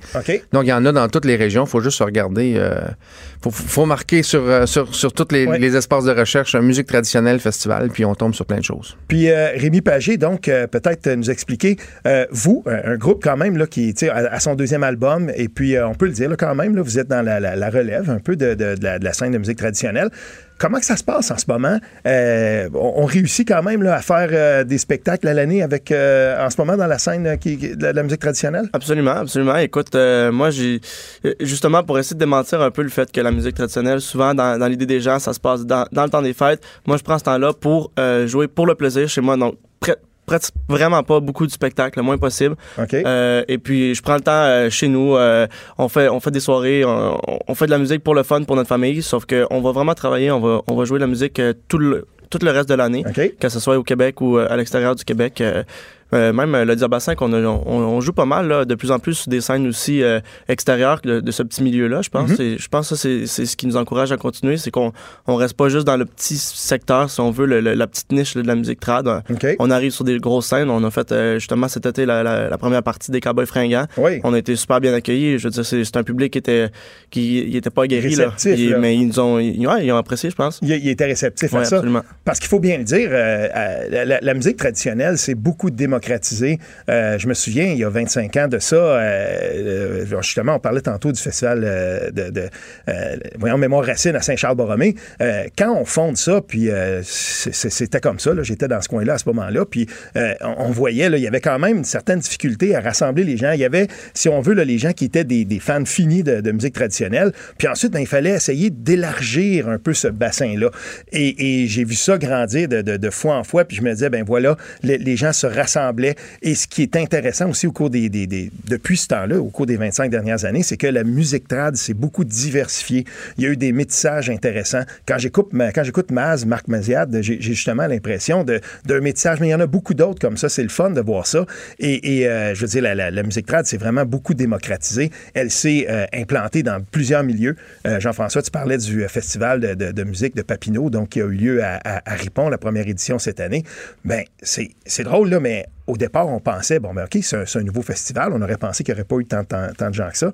Puis ça, ça- ça a dépassé toutes les attentes, non? Oui, absolument. Euh, oui, on a été euh, euh, abasourdis, en fait, carrément. On, on a eu euh, pratiquement 3000 personnes qui ont passé dans la fin de semaine pour une première édition euh, dans, dans un village de, de 1500 habitants. Oui, ouais, c'est. faut le dire. hein. Oui, c'est- c'est- c'était très, très intéressant. Euh, Jean-François Bertillon, qui a joué là-bas, donc euh, euh, avec le groupe Réveillon. Tu as trouvé comment l'expérience pour un premier festival quand tu es arrivé là-bas? T'avais-tu l'impression que tu étais déjà dans un bastion où la musique traditionnelle était implantée? Ben, en, en fait, euh, les gens qui organisent ce festival-là, ils en ont vu d'autres aussi, festivals. Oui. C'est ça aussi la beauté, c'est que les, les gens tournent aussi beaucoup. Donc, euh, sont- quand on aime un festival, on veut reproduire un peu l'ambiance du festival. Alors, pour une première édition, on, a, on aurait dit que ça faisait une dixième édition, en fait, parce que les gens, ils ont, ils ont- ils ont vu, en fait, d'autres choses. Puis, c'est des connaisseurs. Euh, les gens qui, c'est, en fait, c'est, je trouve ça un peu bizarre qu'on qu'on hésite à faire des festivals de musique de chez nous, en fait. Ouais. Puis, ou puis, puis on fait des musiques traditionnelles, mais on pourrait très bien aller dans d'autres types, un festival de musique euh, francophone. Ça pourrait, Oui, oui. on pourrait avoir une place, la musique traditionnelle. Les francopholies de Montréal, il y avait avant, il y avait une scène de musique traditionnelle. Maintenant, il n'y en a plus. Je ne Ah. sais pas pour quelle raison, mais je pense qu'on pourrait aussi sortir un peu de. de- Ben, les gens qui nous écoutent, il faudrait remédier à ça, franchement, Ben oui. parce qu'il y a tellement de bonne musique qui se, qui se fait, il y a tellement de belle production, une production euh, ample, riche, diversifiée. Il faudrait qu'il y ait une scène de musique traditionnelle à, aux, Ouais. aux francophonies. il faut, s'ouvrir, en fait. Il faut Ah, s'ouvrir. oui, oui. Et là, euh, je, je vais revenir peut-être, Jean-François Bertillon, avec toi. Quand on dit. Moi, j'ai- été. euh, je t'ai vu caler à quelques reprises et tout ça. Puis euh, que ce soit donc dans le parc Bosco, dans, dans- dans la, la scène du parc Bosco au Festival Mémoire Racine, tu, euh, tu l'as fait aussi à l'intérieur du centre communautaire à Ripon. C'est drôle parce que il y, a- il y a comme les gens. Là, on va parler de 7 carrés. Donc, euh, il y a les gens qui savent comment ça marche. Bon, ben OK, voilà. Et. et, euh, toi, tu parles. Moi, je trouvais que tu parlais vite, que les commandes venaient vite, puis je devenais tout mélangé. Il y a des gens qui sont des vraiment là, euh, des habitués qui connaissent ça, puis t'as les profanes qui sont là, qui regardent, puis on dirait, savent, moi, je suis de ceux-là, on savait pas du tout où se mettre. Euh, comment tu réussis, euh, à titre de caller, de, de, de, de s'assurer là, que tout le monde, même ceux qui connaissent pas ça, sont capables. Es-tu capable de ramener tout le monde? Comment que ça se passe? Mais en fait, tu sais, faut, faut- c'est la, c'est la musique d'un peuple, donc c'est la danse d'un peuple aussi. Oui. Alors, il y a des gens qui sont éduqués, il y a des gens qui ont travaillé toute la journée, qui n'ont pas la tête à ça, il y a des gens qui ont bu ben trop pour danser. Donc, il y a- il y, a un- taux d'alcoolémie des fois qui est très élevé. On pourrait faut- peut-être arrêter de mettre les, les soirées de danse à la toute fin du- des, des soirées de festival. mais en même temps, ça fait partie du plaisir. Puis moi, ben, dans ma famille, ça dansait. Et c'est peut-être pas tous des bons danseurs. Donc, il faut, faut aussi, encore là, oublier l'idée qu'il faut que la danse soit toujours belle, parfaite. Parce qu'on a autant de plaisir à rater une danse. Parce que là, on se dit, voyons donc, comment ça se fait que je suis pas à gauche? Je me dis que j'étais supposé être là. Puis on rit avec les gens avec qui on danse. C'est toujours intéressant, en fait, peu importe avec qui. Quand on réussit, on est très heureux de réussir la danse. Mais quand on rate la danse, on est content aussi. Donc, c'est pas. C'est pas une danse comme la danse sociale, là, qui est niveau 4, niveau 6, puis moi je suis rendu au niveau le tango, qui est vraiment, tu sais, qui est une danse autant que quand on regarde, c'est beau que quand on participe. Ou euh, là, là, là, la danse traditionnelle, Ouais. c'est n'importe qui, même un boiteux peut avoir son, son plaisir là-dedans. Ah oui, oui. Donc, il n'y a pas de. Puis là, là il y a- vous avez l'occasion de- de- d'en caler souvent. Je pense que dans le temps des fêtes, vous en faites quelques-unes. J'en fais beaucoup. Moi, je fais des parties de bureau. Là, c'est parti, les parties de bureau. Ah oui? J'en ai déjà euh, six de fêtes, puis j'en ai encore une dizaine là, euh, OK. Dans. Puis euh, là, on parlait aussi, donc, euh, je crois, à la fin, à la fin du mois, il y a le 31, il y a le 26. euh, Expliquez-nous un Ouais, peu. le, le 26, moi, j'ai décidé de louer le La Tulipe parce que, en fait, euh, on fait toujours la danse traditionnelle dans des endroits un peu miteux, c'est-à-dire des sous-sols d'église, des salles communautaires, Wow. des endroits où ce que c'est pas éclairé professionnellement, où le son, des fois, laisse à désirer. Fait que moi, je, je- ça fait deux ans, là, ça, la deuxième année que je loue le La Tulipe, donc, euh, qui est une salle avec euh, superbe, avec Ouais, oui, ben beaucoup oui. d'histoire. Euh, le son est, est vraiment idéal. Le plancher, c'est un beau plancher de bois. OK. Donc, puis, puis, puis l'éclairage, moi, je fais ça le 26 décembre, je fais, parce que je me l'ai fait demander, je fais une, une veillée de danse pour la famille. Donc, ceux, qui, ceux qui se disent, bon, ben moi, j'aimerais bien ça y aller, mais là, c'est un bar, j'ai des enfants, Ouais. ben là, vous les amenez OK. 26 décembre à 13h30 OK. au La Tulipe. La à Montréal, J'en ouais. fais une en soirée aussi pour, pour, pour les veilleux, là, pour, les, pour les gens qui... Eh bien, ça, ça, c'est intéressant parce que euh, notre, notre folklore, euh, notre, euh, notre musique traditionnelle, je suis de ceux qui pensent qu'elle n'occupe pas la place dans notre écosystème, si on veut, musical, là, artistique. Elle n'occupe pas la place qu'elle devrait occuper. Puis, ben franchement, je sais pas, je me suis, je me suis toujours dit, à partir du moment où j'ai découvert ça, ça c'est drôle quand même, je me souviens, étant plus jeune, à un moment donné, c'est un, de mes- un de mes amis, François Allard, que vous connaissez, Ah oui, joue de la musique. À un moment donné, il arrive avec un vieux vinyle tout poussiéreux, puis euh, c'était un groupe Bard, on le connaissait pas, puis d'un coup, on se met à écouter ça. Et euh, là, il y avait aussi un métissage quand même intéressant de musiciens là-dedans et tout ça. Et, et là, on s'est mis, mais OK, tout à coup, euh, les, les musiciens qu'on que c'est- moi, j'étais un gars de heavy metal, j'écoutais pas, pas en tout de trad, puis tout à coup, ah, ben tiens, gars, c'est intéressant. L'été d'après, ben, on se trouve à travailler à Saint-Thomas-de-Joliette. Ah, il y a un festival, une gang de gars qui vont jouer la musique d'un parc. On va là-bas 25 ans plus tard. C'est un festival majeur au Québec et tout ça. Mais, tu sais, je trouve qu'on on lui donne pas la place, euh, la place qu'il faut. Et c'est drôle parce que tout ce temps-là, pendant tout ce temps-là, ensuite, on regarde, puis euh, il y a Rémi Pagé qui arrive et euh, les plus jeunes, parce que dans ton groupe, il y a Samuel et Félix Sabourin, les jumeaux que je connais depuis longtemps, et eux-mêmes euh, passent comme, spectateurs. Ils arrivent à Joliette, ils voient ça, ils trouvent ça super beau ce qu'ils voient. Hey, on devrait commencer à apprendre à jouer. On veut faire ça, nous aussi, à un moment donné. Cinq ans plus tard, sont sur de la relève, puis les gens trippent, puis on a du fun. Ce- cette passation-là est très, très intéressante. Et je veux quand même, euh, je, veux absolument que tu nous parles, Rémi Pagé, de ta rencontre avec un icône, votre rencontre, euh, votre groupe avec une icône, quelqu'un que j'aime beaucoup, Jean-Paul Guimont. Jean-Paul Guimont, on avait fait quelques portraits de lui, euh, quelqu'un qui joue des os, quelqu'un qui a un répertoire de chansons absolument hallucinant. Comment vous l'avez rencontré? Ben écoute, Jean-Paul, euh, ça c'est drôle un peu. Je pense que la première fois, ça se trouve quand même à être euh, un festival en mémoire et racines. OK. Mais euh, ça a donné que dans ce temps-là, les, les, les jumeaux, eux autres, ils- ben, les, frères Sabourin, Ouais. ils étudiaient à Sherbrooke. Fait que là, ils commencent à jaser, puis ça. Puis là, ben, ils se font ben chum avec, avec M. Guimond. Puis là, il dit hey, euh, j'ai des chansons, tu sais. Puis lui, Jean- Jean-Paul, c'est quelqu'un qui veut partager ses airs Ouais. aussi, tu sais. Quelqu'un de très passionné d'ailleurs. Fait que là, la, la rencontre avec les jumeaux, je pense que ça l'a vraiment fait créer une fusion. Puis il a fini par dire hey, ben, passez donc chez nous. euh, À Danville. ben oui, oui, exactement, c'est en terre, là, tu sais. Fait que, Ah ouais. euh, parfait. euh, ah, c'est à côté, c'est pas loin. Fait que là, eux autres, les jumeaux, ils partaient, ils partaient de l'école à Sherbrooke. Ils s'en allaient chez M. Guimond. Puis là, euh, Colin, il revenait, là, il- là, en tout cas, moi, il me racontait, il disait, ouais, ben là, petit verre de gin, puis un, un autre, puis un autre, puis tabarouette, finalement, ça passe là, tu sais, c'est ça que ça fait un peu la musique traditionnelle Oui. aussi, tu sais. Fait que finalement, ben, il, il allait veiller chez, chez Guimond carrément. euh, Je pense que plus comme amitié, euh, finalement. Puis, euh, puis là, ben, c'est là qu'ils sont échangés des airs aussi. Puis euh, il nous en a partagé quelques-unes d'ailleurs. là. Ben, ça, ça c'est très, très intéressant. Monsieur Guimond, justement, qui va des fois sortir des versions dont on n'a jamais entendu parler. On dirait que c'est sans fin euh, pour ceux qui ont eu la chance de le voir chanter. Et il y a euh, une durabilité assez incroyable. Dernier couché, euh, lui, il n'a pas peur de ça. Et quand même, c'est assez drôle. Tantôt, on écoutait une, une de vos chansons et vous avez fait une vidéo avec Monsieur Guimond, avec Yves Lambert, qui est allé chez, euh, justement, là, chez, euh, la- sur la terre de Monsieur Sabourin. Ben, ben là, oui, la, dans- bon. la barbière, euh, ça. Quand on a eu l'idée de tourner ça, on, on voulait avoir des icônes un peu, on, avait besoin de personnages spécifiques. Puis euh, là, on- finalement, on appelle M. Guimond, hey, ça, ça vous tente-tu, vous de venir dans notre bout, dans notre coin? Puis, ah, tu sais, ça avait de l'air compliqué un peu, finalement. Hey, c'est pas grave, on va aller le chercher. Fait que, euh, on débarque, on débarque chez M. Guimond, on va le chercher, on l'amène chez nous autres à Ripon.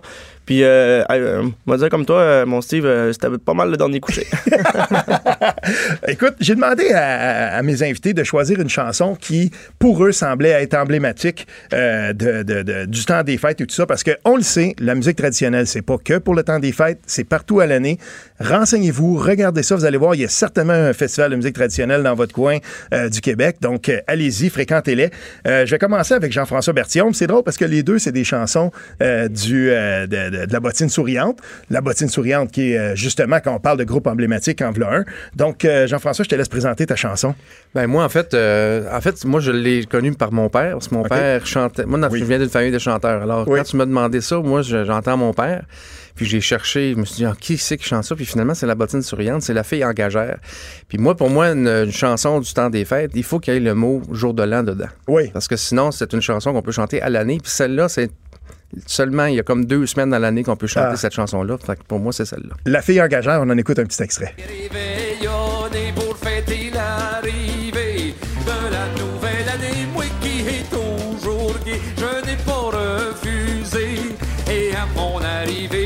entendu chanter que c'est bon, bon, prendre un verre de bière Bon. avec la cuisinière dans un petit coin loin, bon. Ben, Rémi, je vais te, je vais te laisser Rémi Pagé présenter Ouais. ta chanson parce qu'on a entendu la cuisinière. Ah, c'est vrai qu'il m'avait volé ma chanson. Pourquoi la cuisinière? Ben, écoute, euh, une autre chanson que la bottine souriante euh, ont fait. Oui. Euh, moi, moi, quand tu m'as demandé c'était quoi ma, ma- ma chanson préférée, moi, je pouvais pas m'empêcher euh, de penser que chez nous, bon, on a une vieille maison avec une, une vieille cuisinière justement, puis puis un, un poêle, là, pas, pas, Oui, pas oui. La, pas la bonne femme qui cuisine, mais mais là c'est ça. Tu sais, pour moi, c'est le, la- la- le- le temps des fêtes, c'est aussi significatif de, de tout le contexte. On, on fait beaucoup à manger, on partage euh, autour de la cuisine. Ouais, ouais, ouais. euh, puis tu sais, le, le, le, le mot là, partie de cuisine, là, pour moi, c'est fort parce que parce que c'est ça. Je veux dire, je sors mon violon dans la cuisine, à côté sur le coin de la table, puis en ouais, puis ça part, puis euh, puis euh, ma mère elle, elle nous fait des plats, puis fait que moi c'est pour ça que on, chantait ça chez nous tout le temps. Je prenais ma mère en dessous du bras, puis en ouais, on chantait toute la soirée. Et, et- et on est vraiment là, on sent, on sent littéralement le- le- le- la tourtière, la vraie tourtière, là, celle qui est demi-pied d'épais. Donc ça, ça, c'est la, la- oui, on le sent, on pourrait presque y goûter. On va écouter euh, la, la chanson de Jean-François Berthiaume, aussi de, de la bottine souriante. Portez une attention particulière à la voix d'André Marchand. Oui. Euh, André Marchand qui, euh, on l'écoute, on l'écoute. Elle doit aller voir son père comme c'est le devoir d'une bonne enfant, assurément. Oui, je l'aurai dans la mémoire longtemps. Oui, je l'aurai dans la mémoire longtemps. Ah oui, là, on, est vraiment. euh, je suis content, je suis content que tu aies choisi cette chanson-là, Jean-François, parce que euh, il y a aussi là-dedans la voix de André Marchand. André Marchand qu'on entendait euh, beaucoup avec les Charbonniers de l'Enfer, on l'a associé beaucoup à ce groupe-là ensuite. Et tu sais, il y, a- quelque chose, on est littéralement à l'intérieur du, du temps des fêtes parce que si on dit que la musique traditionnelle dure à l'année, c'est aussi notre musique quand on se rencontre. Puis le temps des fêtes, c'est un temps de rencontre, de partage. C'est un temps là vraiment de, de réjouissance. Et puis euh, cette musique-là fait ça. C'est notre musique et, et on doit en être fiers. On doit en faire la promotion. Puis vous le faites très bien. J'étais donc euh, avec Rémi Pagé du, du groupe Le Diable à 5, Jean-François Berthiaume, euh, donc euh, qui est avec Réveillon, qui est avec euh, euh, donc euh, plus, plusieurs, plusieurs en fait. ah oui. Mais ce que tu fais avec Galant, tu perds ton temps. J'aimerais que tu en parles quand- juste peut-être que quelques secondes, parce que ça, c'est intéressant. On parlait des Charbonnier de l'Enfer. Les- les- pour les gens qui connaissent pas Galant, tu perds ton temps. Oui, en fait, Galant, tu perds ton temps, c'est la version féminine, en fait. Oui. C'est juste des chansons de femmes par des femmes, tout simplement, a cappella. C'est la même chose que. Sauf qu'il y a le percussionniste et c'est moi-même. Oui, ah oui, tout Voilà. à fait. Puis euh, ça détonne quand même sur la scène que pour vous avoir vu à quelques reprises. Donc, merci beaucoup d'avoir été là. Puis en, en se quittant, on va entendre un petit bout de rien pour les gens qui se demandent, mais qu'est-ce que c'est ça, Bard? Euh, on va écouter un tout petit bout de Jack McCann, mon reel préféré de tous les temps.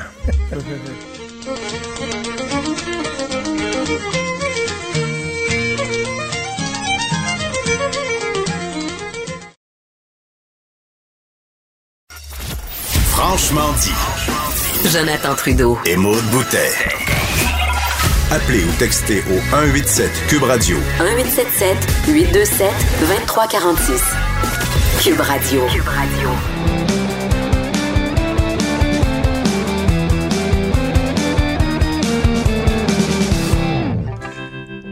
Et oui, c'est le temps de la chronique de Stéphane Plante, chroniqueur au disque dur. Donc, on va parler de nouveaux arrivages, de nouveaux disques. Et euh, justement, ça, ça permet de faire le pont avec euh, ce qu'on vient de faire, ce qu'on vient d'entendre. Euh, et je suis content de voir qu'il semble y avoir, en tout cas là-dedans, un disque de Noël. On en parlera. Ah oui, on y échappe pas cette Ah année. non, on n'y échappera pas. Je me demande des fois, le, le- le- le temps des fêtes, est-ce que c'est un temps plus faste pour... euh, J'imagine qu'il y a beaucoup, beaucoup plus de gens qui font coordonner le, lancement de leur disque avec le temps des fêtes, puis les cadeaux et tout ça. Là? Euh, ben surtout les albums de Noël, oui, ça, Ouais, c'est une période plus faste. Mais pas que ça, non? Mais euh, non, non, en effet, il y a beaucoup d'artistes qui profitent peut-être de ce temps-là. Je, je dirais pas que c'est le cas ce- cette semaine pour les albums que j'ai trouvés. Ouais. Euh, ben- ben, Mais en général? En général, oui. C'est vrai que ça se met bien sous le, sous le sapin, un, Ouais. petit- un album, et les artistes le savent, leurs producteurs le savent, les Ouais. compagnies disques, tout le monde sait ça. Et euh, ben, les premiers, Coldplay, je pense pas qu'il y ait besoin tant que ça d'argent, mais Non. ils ont sorti Everyday Life. Ouais. Euh, c'est dans la c'est pas le- un Coldplay traditionnel avec des petites balades acoustiques et des arpèges bien sentis, c'est ça a changé. C'est sûr Coldplay n'a pas eu le choix de se réinventer à un moment donné. On les associait trop à un son particulier. Mais ça va dans beaucoup, beaucoup de directions. J'ai j'ai choisi la pièce en extrait qui fait un peu plus taper du pied, mais vous allez voir, on est loin du speed metal. On va écouter Orphans.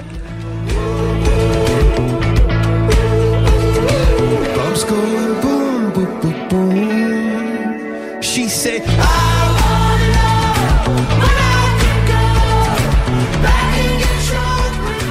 C'est le fun.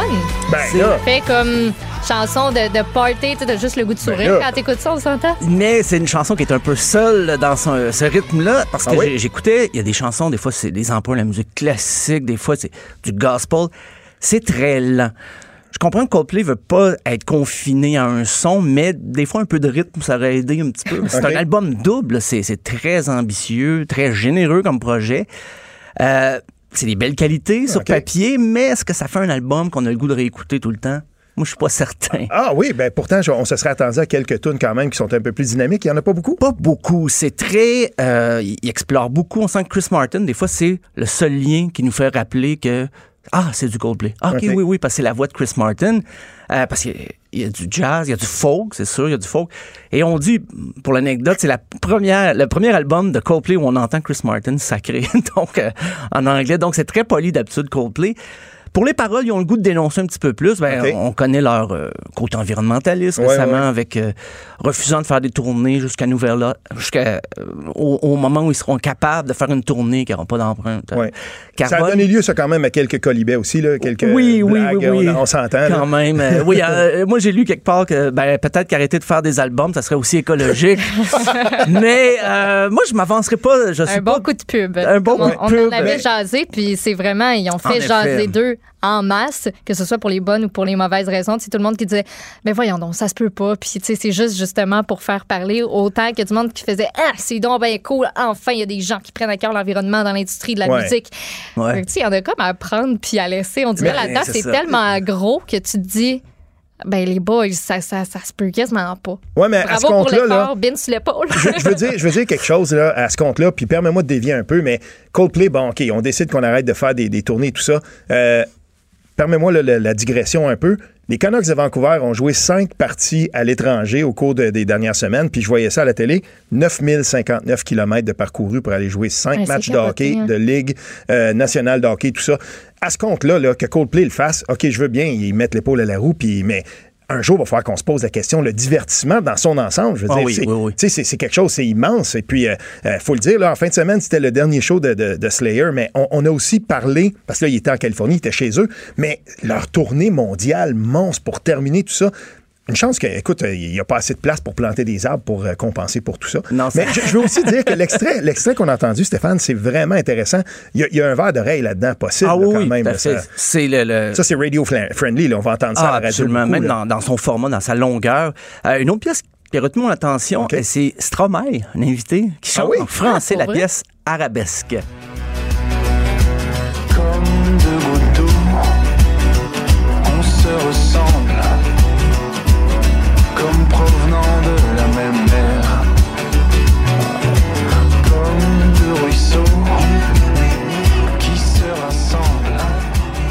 On perd un peu sa, ça, j'aime ça. on perd un peu sa, sa- sa voix. Est-ce que ça se peut? On dirait qu'il y a tellement d'arrangements sonores pour Ah oui, Stromae.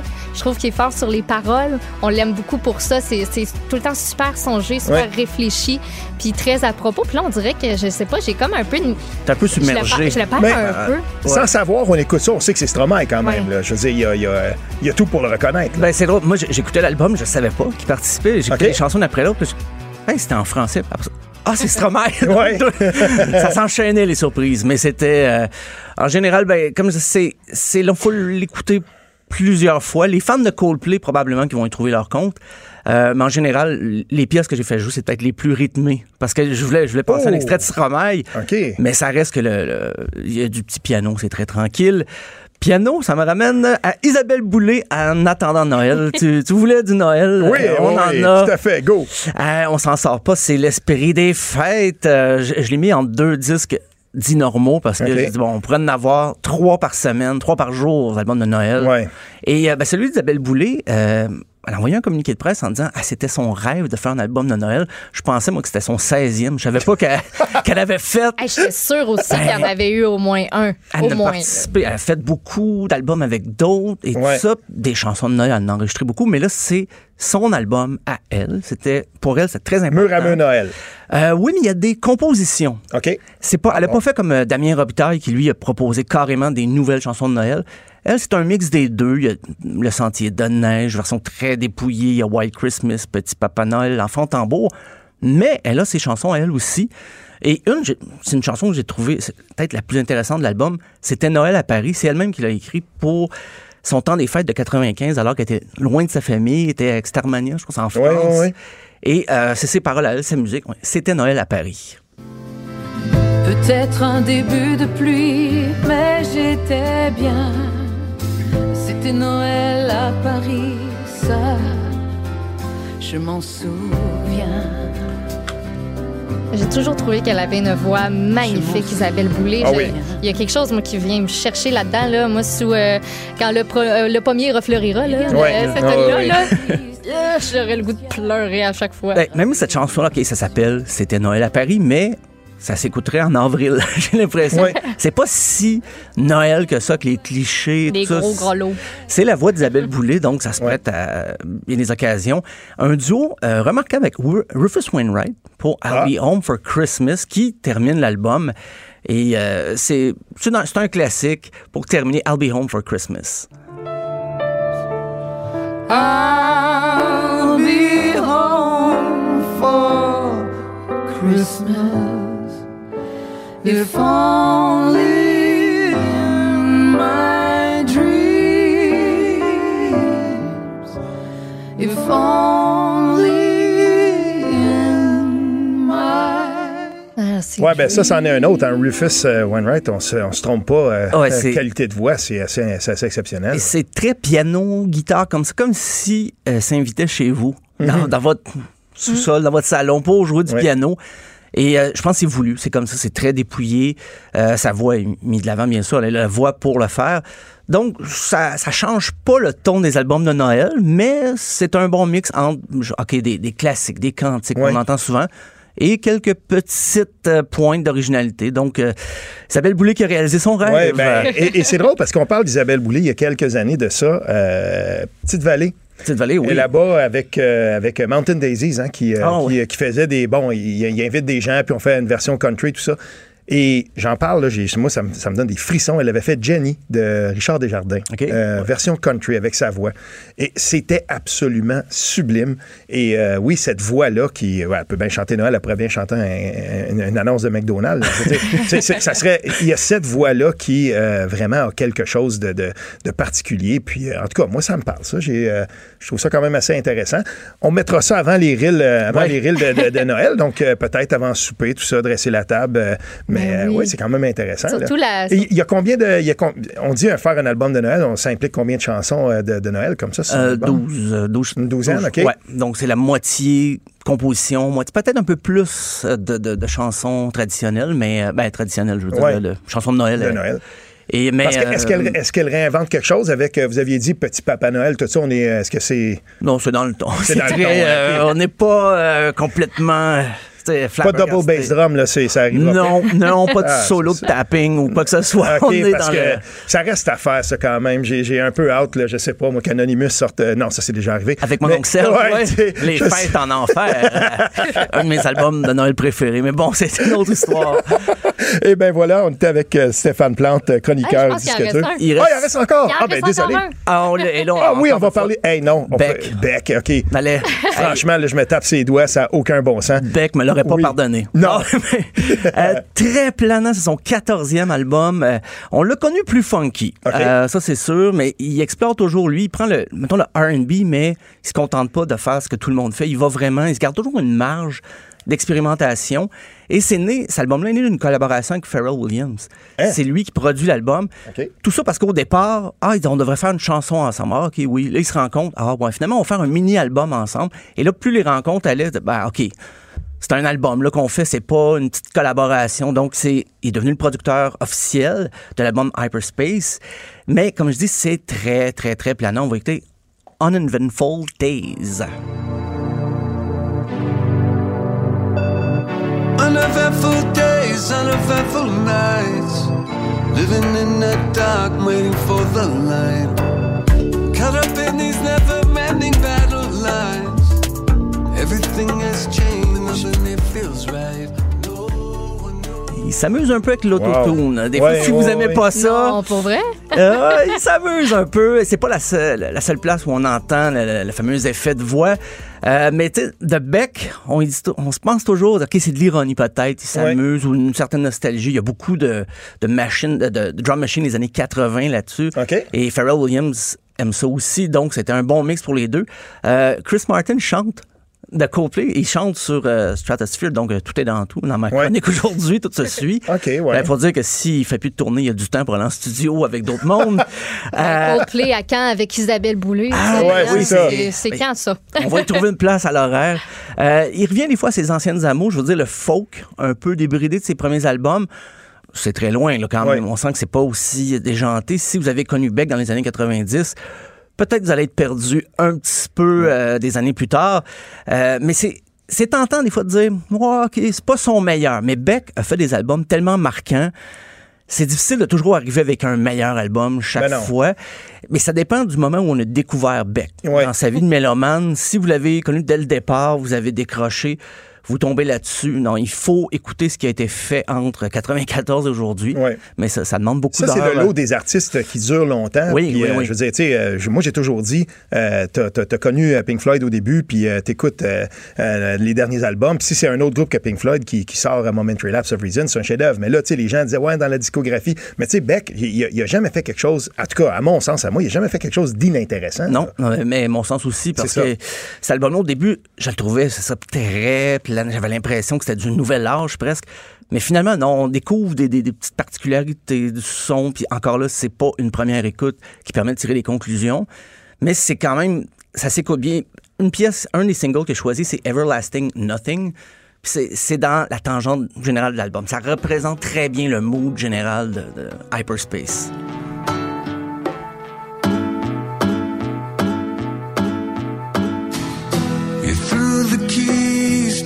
The kingdom over a skyscraper wall. Sowing seeds somewhere obsolete. Puis est encore un peu dans le folk, mais il y a toujours derrière des effets, des, des effets, des effets sonores qu'on s'attendrait pas dans un style du genre, mais c'est, ça reste du bec, mur à mur d'une chanson à l'autre. On n'est pas surpris, mais comme je dis, si vous l'avez connu avec Loser, vous avez du rattrapage à faire Ouais. pour euh, apprécier pleinement Hyperspace.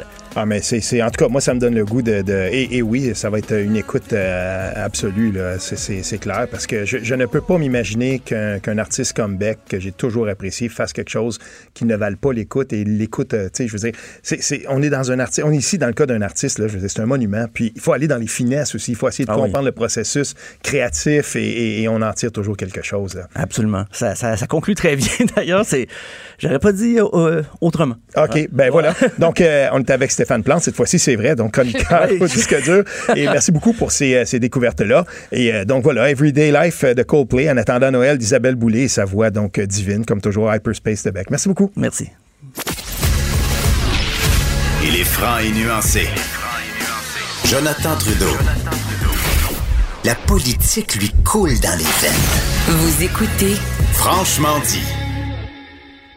Donc voilà, et euh, comment mieux euh, continuer tout ça que euh, parler peut-être de moi, en tout cas quand j'ai appris le sujet dont on allait parler, ça, je vais être avec ma co- co-animatrice Maude Boutet, on va parler de Madame Labriski, et euh, bien entendu, donc je parle de ça avec ma femme, je lui dis, est-ce que tu connais ça et tout ça? Ah oui, les galettes et les biscuits? Ben voilà. Et là, je, je commence à regarder ça, puis mais je me dis, waouh, le, le site, hein, le, le site Internet est beau, là, tout est liché. Donc, euh, présente-nous ça un peu. Donc, Madame Labriski, c'est quoi exactement? Ben, Madame Labriski, elle dit, elle, Madame Labriski. Labriski. C'est euh, Marianne Euh, en 2016, tu le dis, tout a commencé par un blog. Mais en 2016, son premier livre, Ces galettes dont tout le monde parle, ça sort sur le marché et ça devient best-seller québécois avec plus de 100 000 copies vendues. Galettes dont tout le monde parle. Donc, on surfe un peu parle. euh, sur. euh, OK, tout le, monde, tout le monde en parle, là, un peu. un peu. Euh, ben, pourquoi tout le monde en parlait? Parce qu'elles sont super bonnes, euh, sont très santé aussi. Puis un petit ingr- ingrédient vraiment simple, mais qui la différencie de tout le monde, et je vais y venir. Euh, moi, je vous la fais découvrir parce que si jamais vous la connaissez pas déjà, moi, je trouve que c'est une femme qui est super inspirante. Elle est très allumée, elle est fonceuse, elle est travaillante, et c'est pour ça qu'aujourd'hui, ben, Madame Labriski s'est rendue plus qu'un blog, plus que des livres, c'est même des produits en épicerie, ça aussi, j'y reviendrai.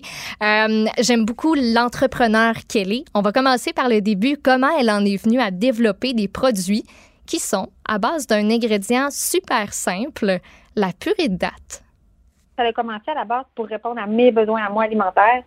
Euh, en fait, j'étais aussi très frustrée par l'offre sur le marché parce que j'ai toujours aimé manger des galettes. J'étais à l'Université de Montréal, tu sais, quand tu sortais pavillon, tu peux aller dans un dépanneur, t'acheter une galette, les, les grosses galettes qui vendent dans le métro, là, 650 calories vides de, gras trans.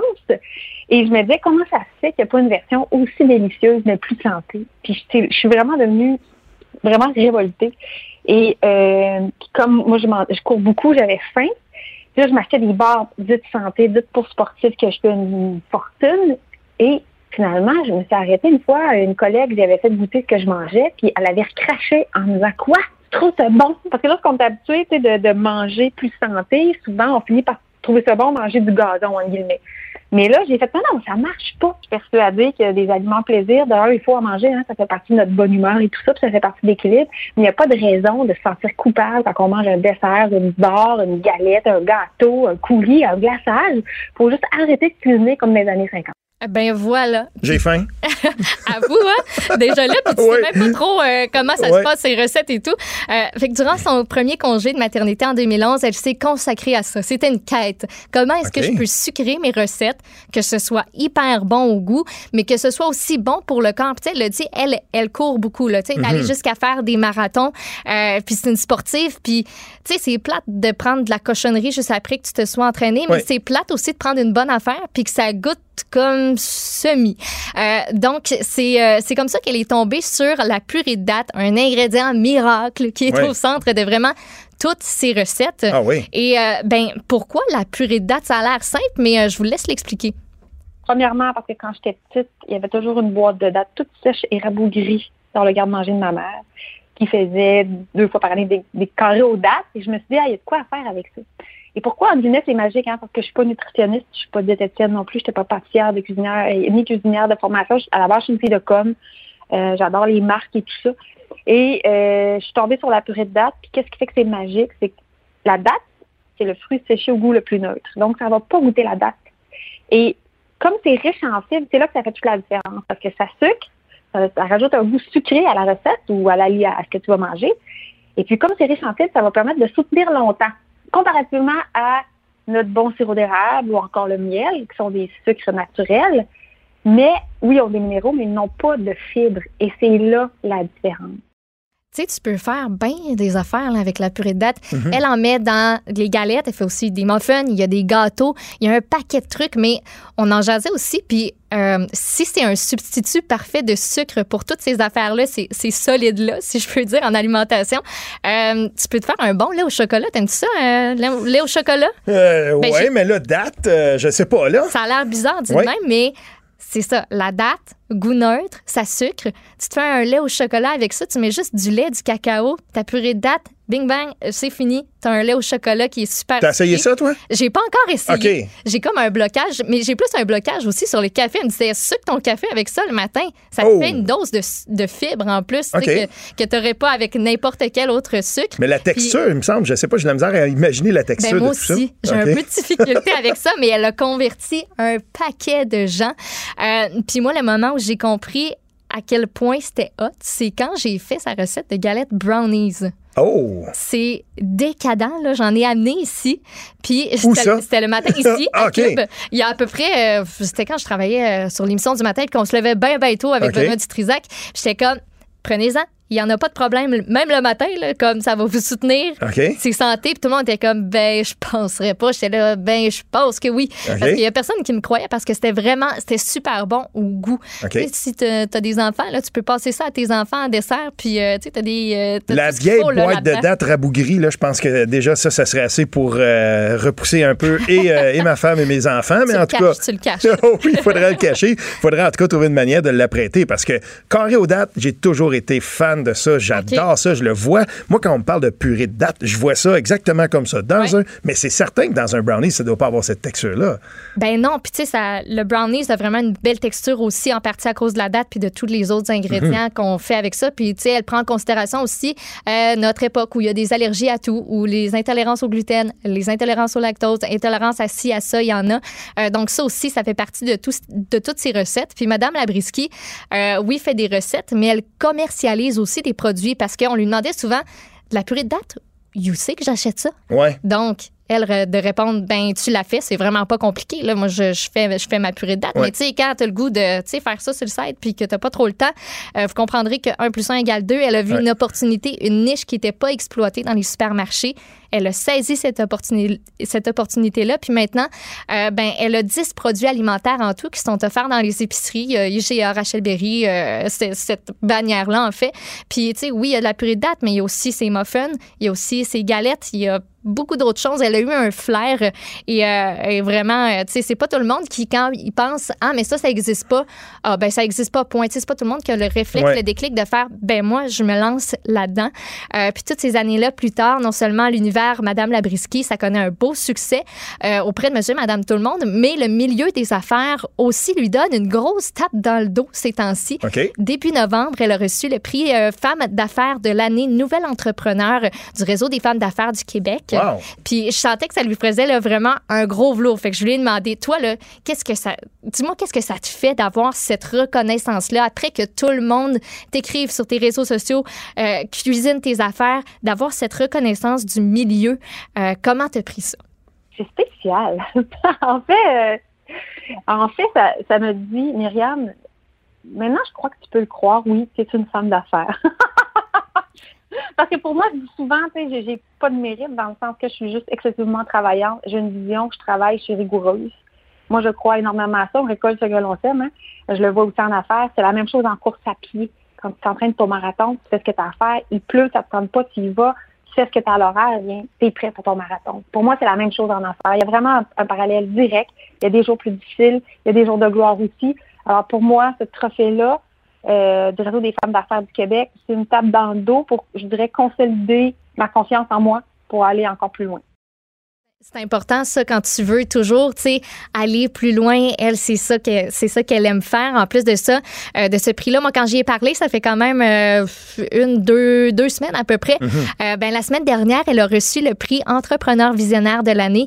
Ça, c'est dans le cadre des trophées Vision de la Chambre de commerce et d'industrie de Québec. Donc, tu Wow. comprends que ça va, ça va vraiment bien ses Ouais. affaires. Là, la fille de com est devenue finalement femme d'affaires. Et puis, euh, dans, le domaine alimentaire, c'est quand même, on, on voit, tu sais, c'est pas. A, a priori, on voit pas ça comme des domaines là, qui sont euh, très, très connexes, mais coudon. C'est ça, tu sais, se lancer dans l'industrie alimentaire, ça aussi, Ouais. c'est une des questions que je lui avais posées. Euh, tu sais, quand tu. Pas que tu connais pas ça, mais tu sais, c'est un, c'est un milieu qui, est- qui est drôlement fait, qui est drôlement difficile à percer. Euh, puis elle a été nommée aussi là, pour un, un truc plus au niveau alimentation. C'est pas un prix qu'elle a, euh, qu'elle a remporté, mais tu sais, pour elle, juste de se rendre là, Mhm. c'était. euh, c'était comme. Je partirai pas avec le trophée, mais j'ai déjà gagné.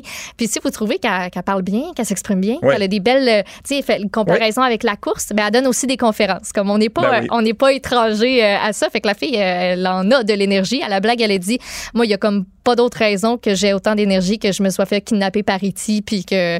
Je, elle dit Je sais pas, je comprends pas Ouais. trop ce qui se passe avec moi, là, mais euh, j'utilise ça. Euh, puis son univers. Elle s'appelle Madame Labriski, c'est pas son vrai nom, mais elle a créé un univers. Puis Ouais. c'est une de ses forces vraiment parce que tu sais son livre c'est pas juste voici les 100 meilleures recettes de galettes au monde. Puis ces recettes s'appellent pas non plus juste euh, galette banane mélasse. Il y a des noms super éclatés. Elle se fait du fun là-dedans. Puis ça, ça nous, ça nous donne le goût. En tout cas, moi, ça me donne le goût de, de m'éclater en cuisine, puis d'avoir du plaisir aussi à prendre le livre, puis à me dire bon, qu'est-ce que je cuisine aujourd'hui, puis aussi, ben, mettons avec les enfants. Ouais. c'est vraiment bon. Aujourd'hui, on fait la, la banane au wow, la ci, la ça. Ben, tu sais, ça rend quelque chose euh, de super euh, ludique. Euh, puis je conclue avec une dernière petite affaire parce que quelque chose que j'avais lu durant mes recherches, euh, c'est un grand rêve qu'elle caresse. Ce serait de propulser des athlètes aux Jeux Olympiques et je voulais l'entendre là-dessus. Mes affaires vont bien. Oui, ça fait partie de mes rêves. Je me dis, dans la vie, j'ai appris à rêver grand. hein. Moi, j'ai commencé à faire de la course à pied. Oups, un premier demi, je pense à arrêter. Oups, un marathon. Finalement, je performe sur le marathon. Je me dis, mais mon Dieu, la course à pied m'a démontré le chemin de l'entrepreneuriat. Donc, pour moi, j'ai appris à mettre des objectifs élevés. Donc, j'aspire, oui, un jour y aller aux Jeux olympiques, mais en tant que commanditaire pour propulser les jeunes athlètes. Ce sera pas cet été. Ce sera pas aux Jeux de 2020. On s'entend. Mais moi, je pense qu'éventuellement, dans quelques années, ça se peut. Je peux pas te mettre de date, là. Je vais te dire dans 10 ans. Peut-être, mais 10 ans, c'est vite passé aussi, là, quand tu dis que l'aventure de Mme Américain est partie de rien. Je veux dire, t'es à un autre niveau aussi quand tu propulses des athlètes aux Jeux olympiques. Mais pour moi, quand je vais être rendue là, je vais avoir réussi quand les athlètes vont carburer au Labriski. C'est hot, Wow, OK. Ouais, là, on s'est rêvé. Puis euh, Ouais. là, quand on est rendu là, ben c'est ça. On n'est plus dans la barre Vector ou dans la barre. euh, Non. là, on est rendu ailleurs. Puis euh, tout Québécois, tout ça, là, à moins que je me trompe, ben écoute, euh, on, on a que- on ne peut qu'applaudir. C'est vraiment, vraiment intéressant. La facture visuelle, en effet, quand, euh, quand tu me présentais ça, moi, je connaissais pas ça. Puis je- je- quand j'ai vu ça, j'ai dit oui, voilà. La facture visuelle, c'est intéressant. Puis ça aide justement à euh, s'intéresser à tout ça. Exact. Puis elle a dit à chaque fois que je franchis une ligne d'arrivée, ça devient la ligne de départ pour le défi suivant. Vous pouvez aller la suivre sur euh, madamelabriski.com. Elle, sort un- elle a sorti là, un nouveau livre pour enfants. Elle va en sortir un nouveau mois d'avril. Elle travaille sur son site Internet pour sortir une nouvelle mouture. Un Wow. troisième livre qui s'en vient à la rentrée. Elle continue ses conférences. Fait que ça arrête vraiment, vraiment pas. Donc, Euh, Madame Labriski. On se demande où elle trouve le temps de courir un marathon. Donc voilà, ben, merci beaucoup, Maud Boutet, pour ça. Madame Labriski, très, très intéressant. Il est franc et nuancé. Jonathan Trudeau. La politique lui coule dans les veines. Vous écoutez Franchement dit. Et donc voilà, euh, j'ai- j'aimerais quand même, euh, en cette euh, petite fin d'émission, je veux revenir sur un dossier qui est important aujourd'hui. Donc effectivement, il y a l'élection partielle dans Jean Talon. On en a parlé tantôt avec Emmanuel Latraverse. J'aimerais quand même rajouter quelques trucs par rapport à ça. On parle des défis pour chacun des partis dans cette, dans cette élection-là. Je suis de ceux qui pensent que euh, une élection partielle ne fait pas le printemps ni l'hiver ou euh, l'automne d'un parti politique. Cependant, euh, ce qui est en train de se passer présentement, c'est que dans l'écosystème politique dans lequel on est présentement, euh, chacun des, deux vieux partis, si on peut utiliser ça, quoique tout ça, ça se discute, mais quand je regarde le Parti libéral puis le Parti québécois, sans chef, ces gens-là qui s'engagent dans une course à la chefferie, je me dis que une partielle, à ce moment-ci, euh, c'est pas la fin du monde. Je n'ai pas une lecture euh, catastrophée, si on veut, euh, d'un échec de ces deux partis-là. Toutefois, pour les deux autres, pour ce qui est de la coalition Avenir Québec, ils peuvent pas l'échapper. Et pour avoir discuté au cours des derniers, euh, des derniers jours, des dernières heures avec Philippe Gifournier, donc de l'actualité, celui qui fait beaucoup de sondages, sais, il sort son sondage, ça donne une indication. faut pas oublier, il y, a- il y a une donnée dont on parle moins, c'est que de plus en plus, les gens votent par anticipation. Fait que je regarde ça, je regarde le- le- le- ce qui s'en vient, puis je me dis, attention, il y a, le sondage est sorti, puis il y avait pas mal de gens qui avaient déjà voté. Puis j'ai hâte de voir, justement, le taux de participation va être combien, combien de gens avaient voté, euh, si on veut, là, euh, par anticipation versus le chiffre final? Puis j'ai l'impression que cette partielle-là, on n'en parlera pas tant que ça dans, quelques mois. Penses-tu qu'il y a beaucoup de gens qui ont décidé de pas aller voter parce que un peu tannés, parce que ça fait pas longtemps qu'ils ont voté pour euh, au provincial, parce que ça fait encore moins longtemps qu'ils ont voté pour le fédéral, ils viennent tout, ju- tout juste de voir disparaître des pancartes électorales qui en ont vu d'autres réapparaître. Penses-tu que ça va quand même un peu un peu jouer là-dessus ou euh, le devoir de citoyen va primer? Non, le devoir de citoyen ne primera pas. Je ne m'attends pas à un très, très gros euh, taux de participation, là, pour dire vrai. Puis, euh, ce qu'on va retenir de ça, là, en gros, quand même, c'est que du côté du Parti libéral, ben c'est ça. Emmanuel Latraverse le disait tantôt, de, la, la candidate qu'on a retenue, ben c'était peut-être pas la candidate de premier choix. Puis, pas du côté du, du- du Parti québécois. Je veux bien qu'on ait essayé de faire une belle pancarte ronde qui était différente et tout ça, mais je pense pas qu'on fondait beaucoup d'espoir là-dedans. Et c'est Québec solidaire, en fait, qui a monté, euh, qui a monté beaucoup les attentes. Et euh, le, le taux de participation étant probablement bas, euh, on vise beaucoup là-bas là, le, le- le- le campus de l'université qui est à l'intérieur de- de- des, des limites de Jean Talon. Si ça vote pas beaucoup et en grand nombre, parce qu'ils ont mis beaucoup, beaucoup d'énergie pour essayer de faire sortir le vote étudiant, mais tu sais, je veux dire, c'est toujours un peu périlleux. C'est pas le segment de l'électorat qui vote le plus. Moi, je m'attends pas là, à, à- à un gros, à, à une grande participation, à moins que la, la seule surprise, c'est que la machine libérale a été beaucoup, beaucoup plus forte qu'on pensait, puis qu'on a réussi à faire sortir le, vote de, manière plus engagée que la CAQ. Parce qu'il faut pas oublier que la CAQ, oui, mais c'est pas, euh, je veux dire, ce parti-là, c'est la première fois qu'il est au pouvoir. Il n'y a pas une, une énorme machine politique derrière lui, de bénévoles et tout ça. Fait que de ce côté-là, je veux dire, je serais bien, bien, bien euh, surpris. Si on se lance dans le jeu des prédictions, d'après moi, là, euh, la CAQ va l'emporter, mais probablement pas par un score. euh, Sur la fesse. ah, ben, peut-être pas sur la fesse, là, mais ça sera pas non plus une grosse dégelée. Je Ouais. pense que, euh, en gros, là, le, vote- le- le vote libéral devrait quand même tenir, d'après moi, en tout cas. Là. Ben, c'est ce qu'on va voir pas plus tard que, que, que ce soir, dans le fond. Oui, tout à fait. Donc, voilà. Et, et, pour ceux que ça intéresse aussi, surveillons la- la- la- ce qui va se passer là, de- de- du côté de- des Canadiens de Montréal. J'ai hâte de voir parce que je peux pas partir sans, sans, quand même le dire. là. J'ai hâte de voir euh, ce qui va se passer avec. Là, huit défaites de suite. Je vois déjà là, mes réseaux sociaux explosent. Des gens qui euh, suivent moindrement un peu le hockey. Tout le monde est là puis ils se disent, mais voyons, qu'est-ce qui va se passer? Qu'est-ce qui, euh, qu'est-ce qui va arriver? Comment on va brasser ça? Comment on va que- brasser ça? Puis voilà, euh, c'est le temps de faire de la place à Dominique Ducharme. Et toujours, chaque fois c'est pareil, euh, Patrick Roy. Patrick j'allais Roy avec le Canadien, oui. un sauveur? Coudon, ils sont comme le PQ, eux autres, hein, ils ont besoin d'un sauveur. Là, tu sais, Qu'est-ce qui se passe? Là, je m'attends à ça euh, absolument. Donc, on verra ce qui va se passer avec ça. Essayez de le sortir dans derrière du banc des remparts, vous autres. Essayez. Ah, ben en tout cas, on verra. Donc, euh, voilà, ben, ben, c'est- c'est c'est ainsi qu'on va conclure l'émission. Donc, merci beaucoup, euh, Maude Ça Boutet. fait plaisir. Merci à toi d'avoir Et, euh, et à la mise en onde, le siège. Joanie Henry. Joanie Henry, merci beaucoup d'avoir été là. Et à la euh, recherche. Et à la recherche. Boulay. Et ah ben Mathieu, je suis certain qu'il aurait aimé ça à être de la discussion, euh, de, de- de la discussion de, de, de hockey parce qu'il y en a beaucoup à dire. Donc merci beaucoup d'avoir été là. Et demain sur cette chaise là, donc euh, à franchement dit, Jonathan Trudeau revient et je suis très content et très fier d'avoir réchauffé sa place. Donc euh, on se revoit demain.